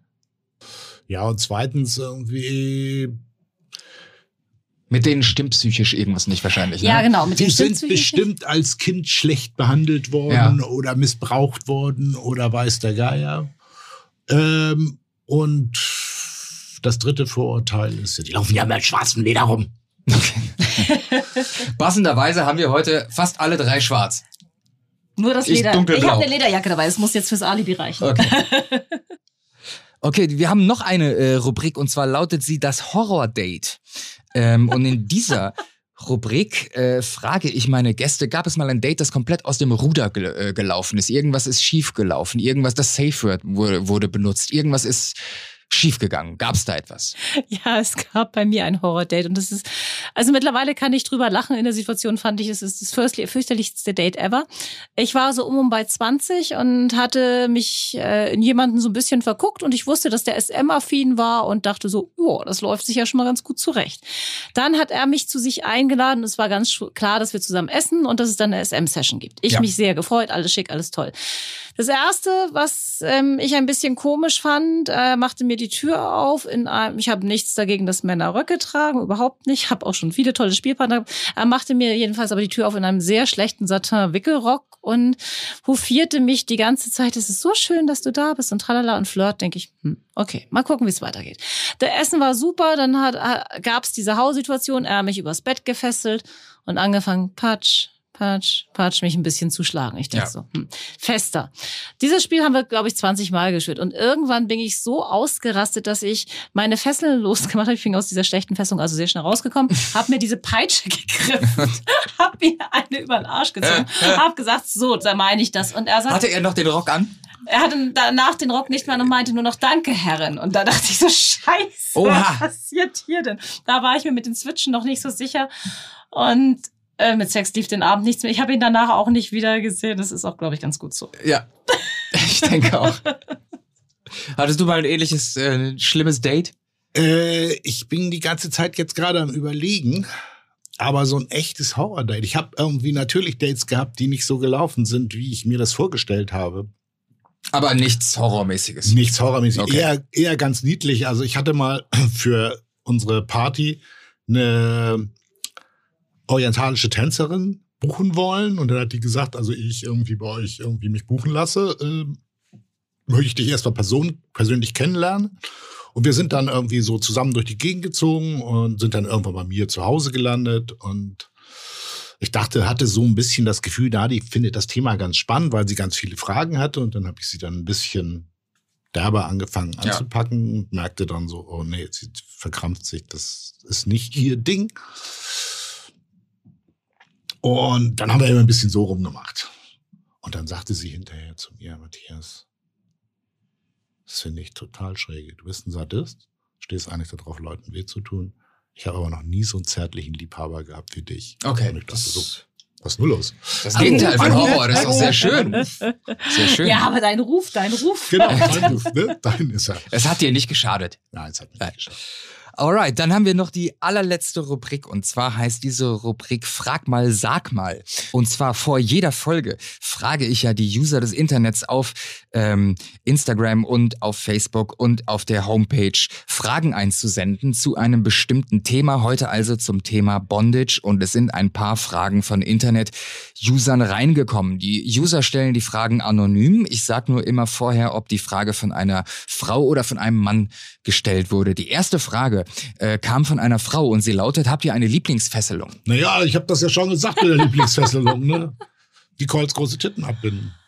Ach, ansonsten, ich hänge tatsächlich auch gerne auf der Seite in der Luft, aber Titten abbinden geht schon klar. Okay. Die nächste Frage kommt von einem Mann. Äh, wie viele Karabinerhaken habt ihr im Wohnzimmer unter der Decke? Einen großen Bondage-Ring. Einen großen Bondage-Ring, okay. Eine Frau fragt, welche Alltagsmaterialien kann man zum Fesseln verwenden? Naja, man kann es so machen, wie ich angefangen habe, mit irgendwelchen Baumwollschals, ne? Also ich würde keine Seitenschals nehmen, da ziehen sich die Knoten doof zu, da kriegt man sie schlecht auf. Ich würde auch keine Nylonstrümpfe nehmen, ziehen sich die Knoten auch doof Der zu. Bademantel, Bademantel klappt. ist Bademantelgürtel ist auch gut. Man kann auch den Schlips von Mr. Grey nehmen, ne? Ähm, nächste Frage kommt von einem Mann. Matthias, wie wichtig ist dir der künstlerische Aspekt und die Ästhetik? Ja, es gibt eine lange Streiterei darüber. Ich habe irgendwie halt, genau wie Nicole, ein T-Shirt, da steht irgendwie No Arzi Fazi. No, was? Also es geht letztendlich, um das zusammenzufassen, eben nicht um Kunst, sondern um Kommunikation, weil Okay. einfach ganz klar zusammengefasst. Dass es hinterher natürlich gut aussieht, Ja, ist einfach so. das ist das Ergebnis. Das ist immer das Ergebnis. Ähm, und ich sehe mich nicht als Künstler oder wir sind nicht Künstler in dem Sinne, sondern wir sind halt authentisch. Ja. Aber So. einigen Riggern ist das ja sehr wichtig, Künstler zu sein. Ja, Das stimmt. äh, Uns nicht. Aber Okay. wir sind ja auch Rigger. Dann ist ich, das ich so. bin ja Fessler. Dann ist ne? das so. Und Nicole ist auch Fesslerin und nicht Rigger. Okay. Eine Frau fragt, was sind die wichtigsten Sicherheitsregeln? Ganz viel reden. Also so Mhm. wie ich als gefesselter Partner es irgendwas komisch finde und gerade am Anfang lieber einmal zu viel sagen, so sorry, XY fühlt sich blöd an, mein Daumen fühlt sich doof an, darf das jetzt so drücken? Reden. Okay. Auch eine Frau fragt, was empfindest du beim Anblick einer Bondage, wenn du fertig bist? Also meiner Bondage. Genau. Äh, das ist das Bild ist, was ich gerade haben möchte. Das ist dein Werk. Ja, pff. Also es ist das, also es ist halt ein gemeinsames Bild, was Ja. man zusammen macht. Äh, so, wo ich dann vielleicht noch sage, ah, sitzt doch mal ein bisschen gerade, ja, dann sieht das besser aus. So. Hm. Okay, letzte Frage kommt von einem Mann. Es kann nur von einem Mann kommen und es ist der Klassiker. Werdet ihr im Baumarkt geil? Nein. Nee, aber, aber irgendwie in der Seilhandlung werde ich schon unruhig. da, da kribbelt's. Hamburger Tauwerkfabrik. So, ihr Lieben, ich bedanke mich bei euch, äh, lieber Matthias, liebe Nicole, für das ehrliche und sehr mutige, authentische Gespräch. Äh, natürlich auch bei allen Zuhörern, bei unserem Partner joyclub.de für die Unterstützung und unserem heutigen Werbepartner euphorie.de für den Rabattcode ungeschlagen und bei meinem Management meiner Künstleragentur Bühnenkunst. Das letzte Wort der Episode, wie immer, haben die Gäste. Das letzte Wort haben also Matthias und Nicole. Was ist euch noch wichtig zu sagen? Was möchtet ihr den Zuhörern an Ratschlägen und Tipps noch mit auf den Weg geben? Ich möchte den Zuhörern noch mit auf den Weg geben, dass man sich einfach mal Sachen trauen soll, dass man einfach mal ausprobieren soll und vielleicht einfach mal ein bisschen mehr miteinander reden sollte. Ähm, mir ist es eigentlich wichtig, dass man wegkommt von diesen tollen japanischen Namen Mhm. und überhaupt so Begriffen, hinter denen man sich versteckt. Deswegen sage ich auch gar nicht groß, ich mache Bondage, sondern ich sage eigentlich, ich fessel. Ja. Ähm, weil Fessel als deutsches Wort ist viel sinnlicher als irgendwie dieses Bondage, irgendwie, wo auch immer das aufgehängt ist. Ich binde jemanden zusammen. Ja. Ich binde jemanden fest. Ich hänge jemand hin. Du bist sehr pragmatisch und praxisorientiert. Und das, das finde ich einfach spannender. Ja. Ne? Also ich mache auch kein Spanking, sondern ich hau jemanden. Ja. Okay. Alles und das finde ich wichtig, dass man das irgendwie halt für sich, man kann das natürlich entscheiden und sagen, das ist mir unwichtig. Aber ich finde es eigentlich gut, wenn man das irgendwie im Hinterkopf hat. Alles klar. Ihr Lieben, vielen Dank für das Gespräch. Schön, dass ihr unsere Gäste gewesen seid, beziehungsweise mein Gast gewesen seid, hier bei Heiß und Fetisch. Vielen Dank an alle da draußen, die uns zugehört haben. Ähm, wir hören uns in zwei Wochen wieder, dann kommt die nächste Folge von Heiß und Fetisch. Ähm, und hier machen wir einen Punkt. Ich bedanke mich, äh, liebe Nicole, lieber Matthias, vielen Dank.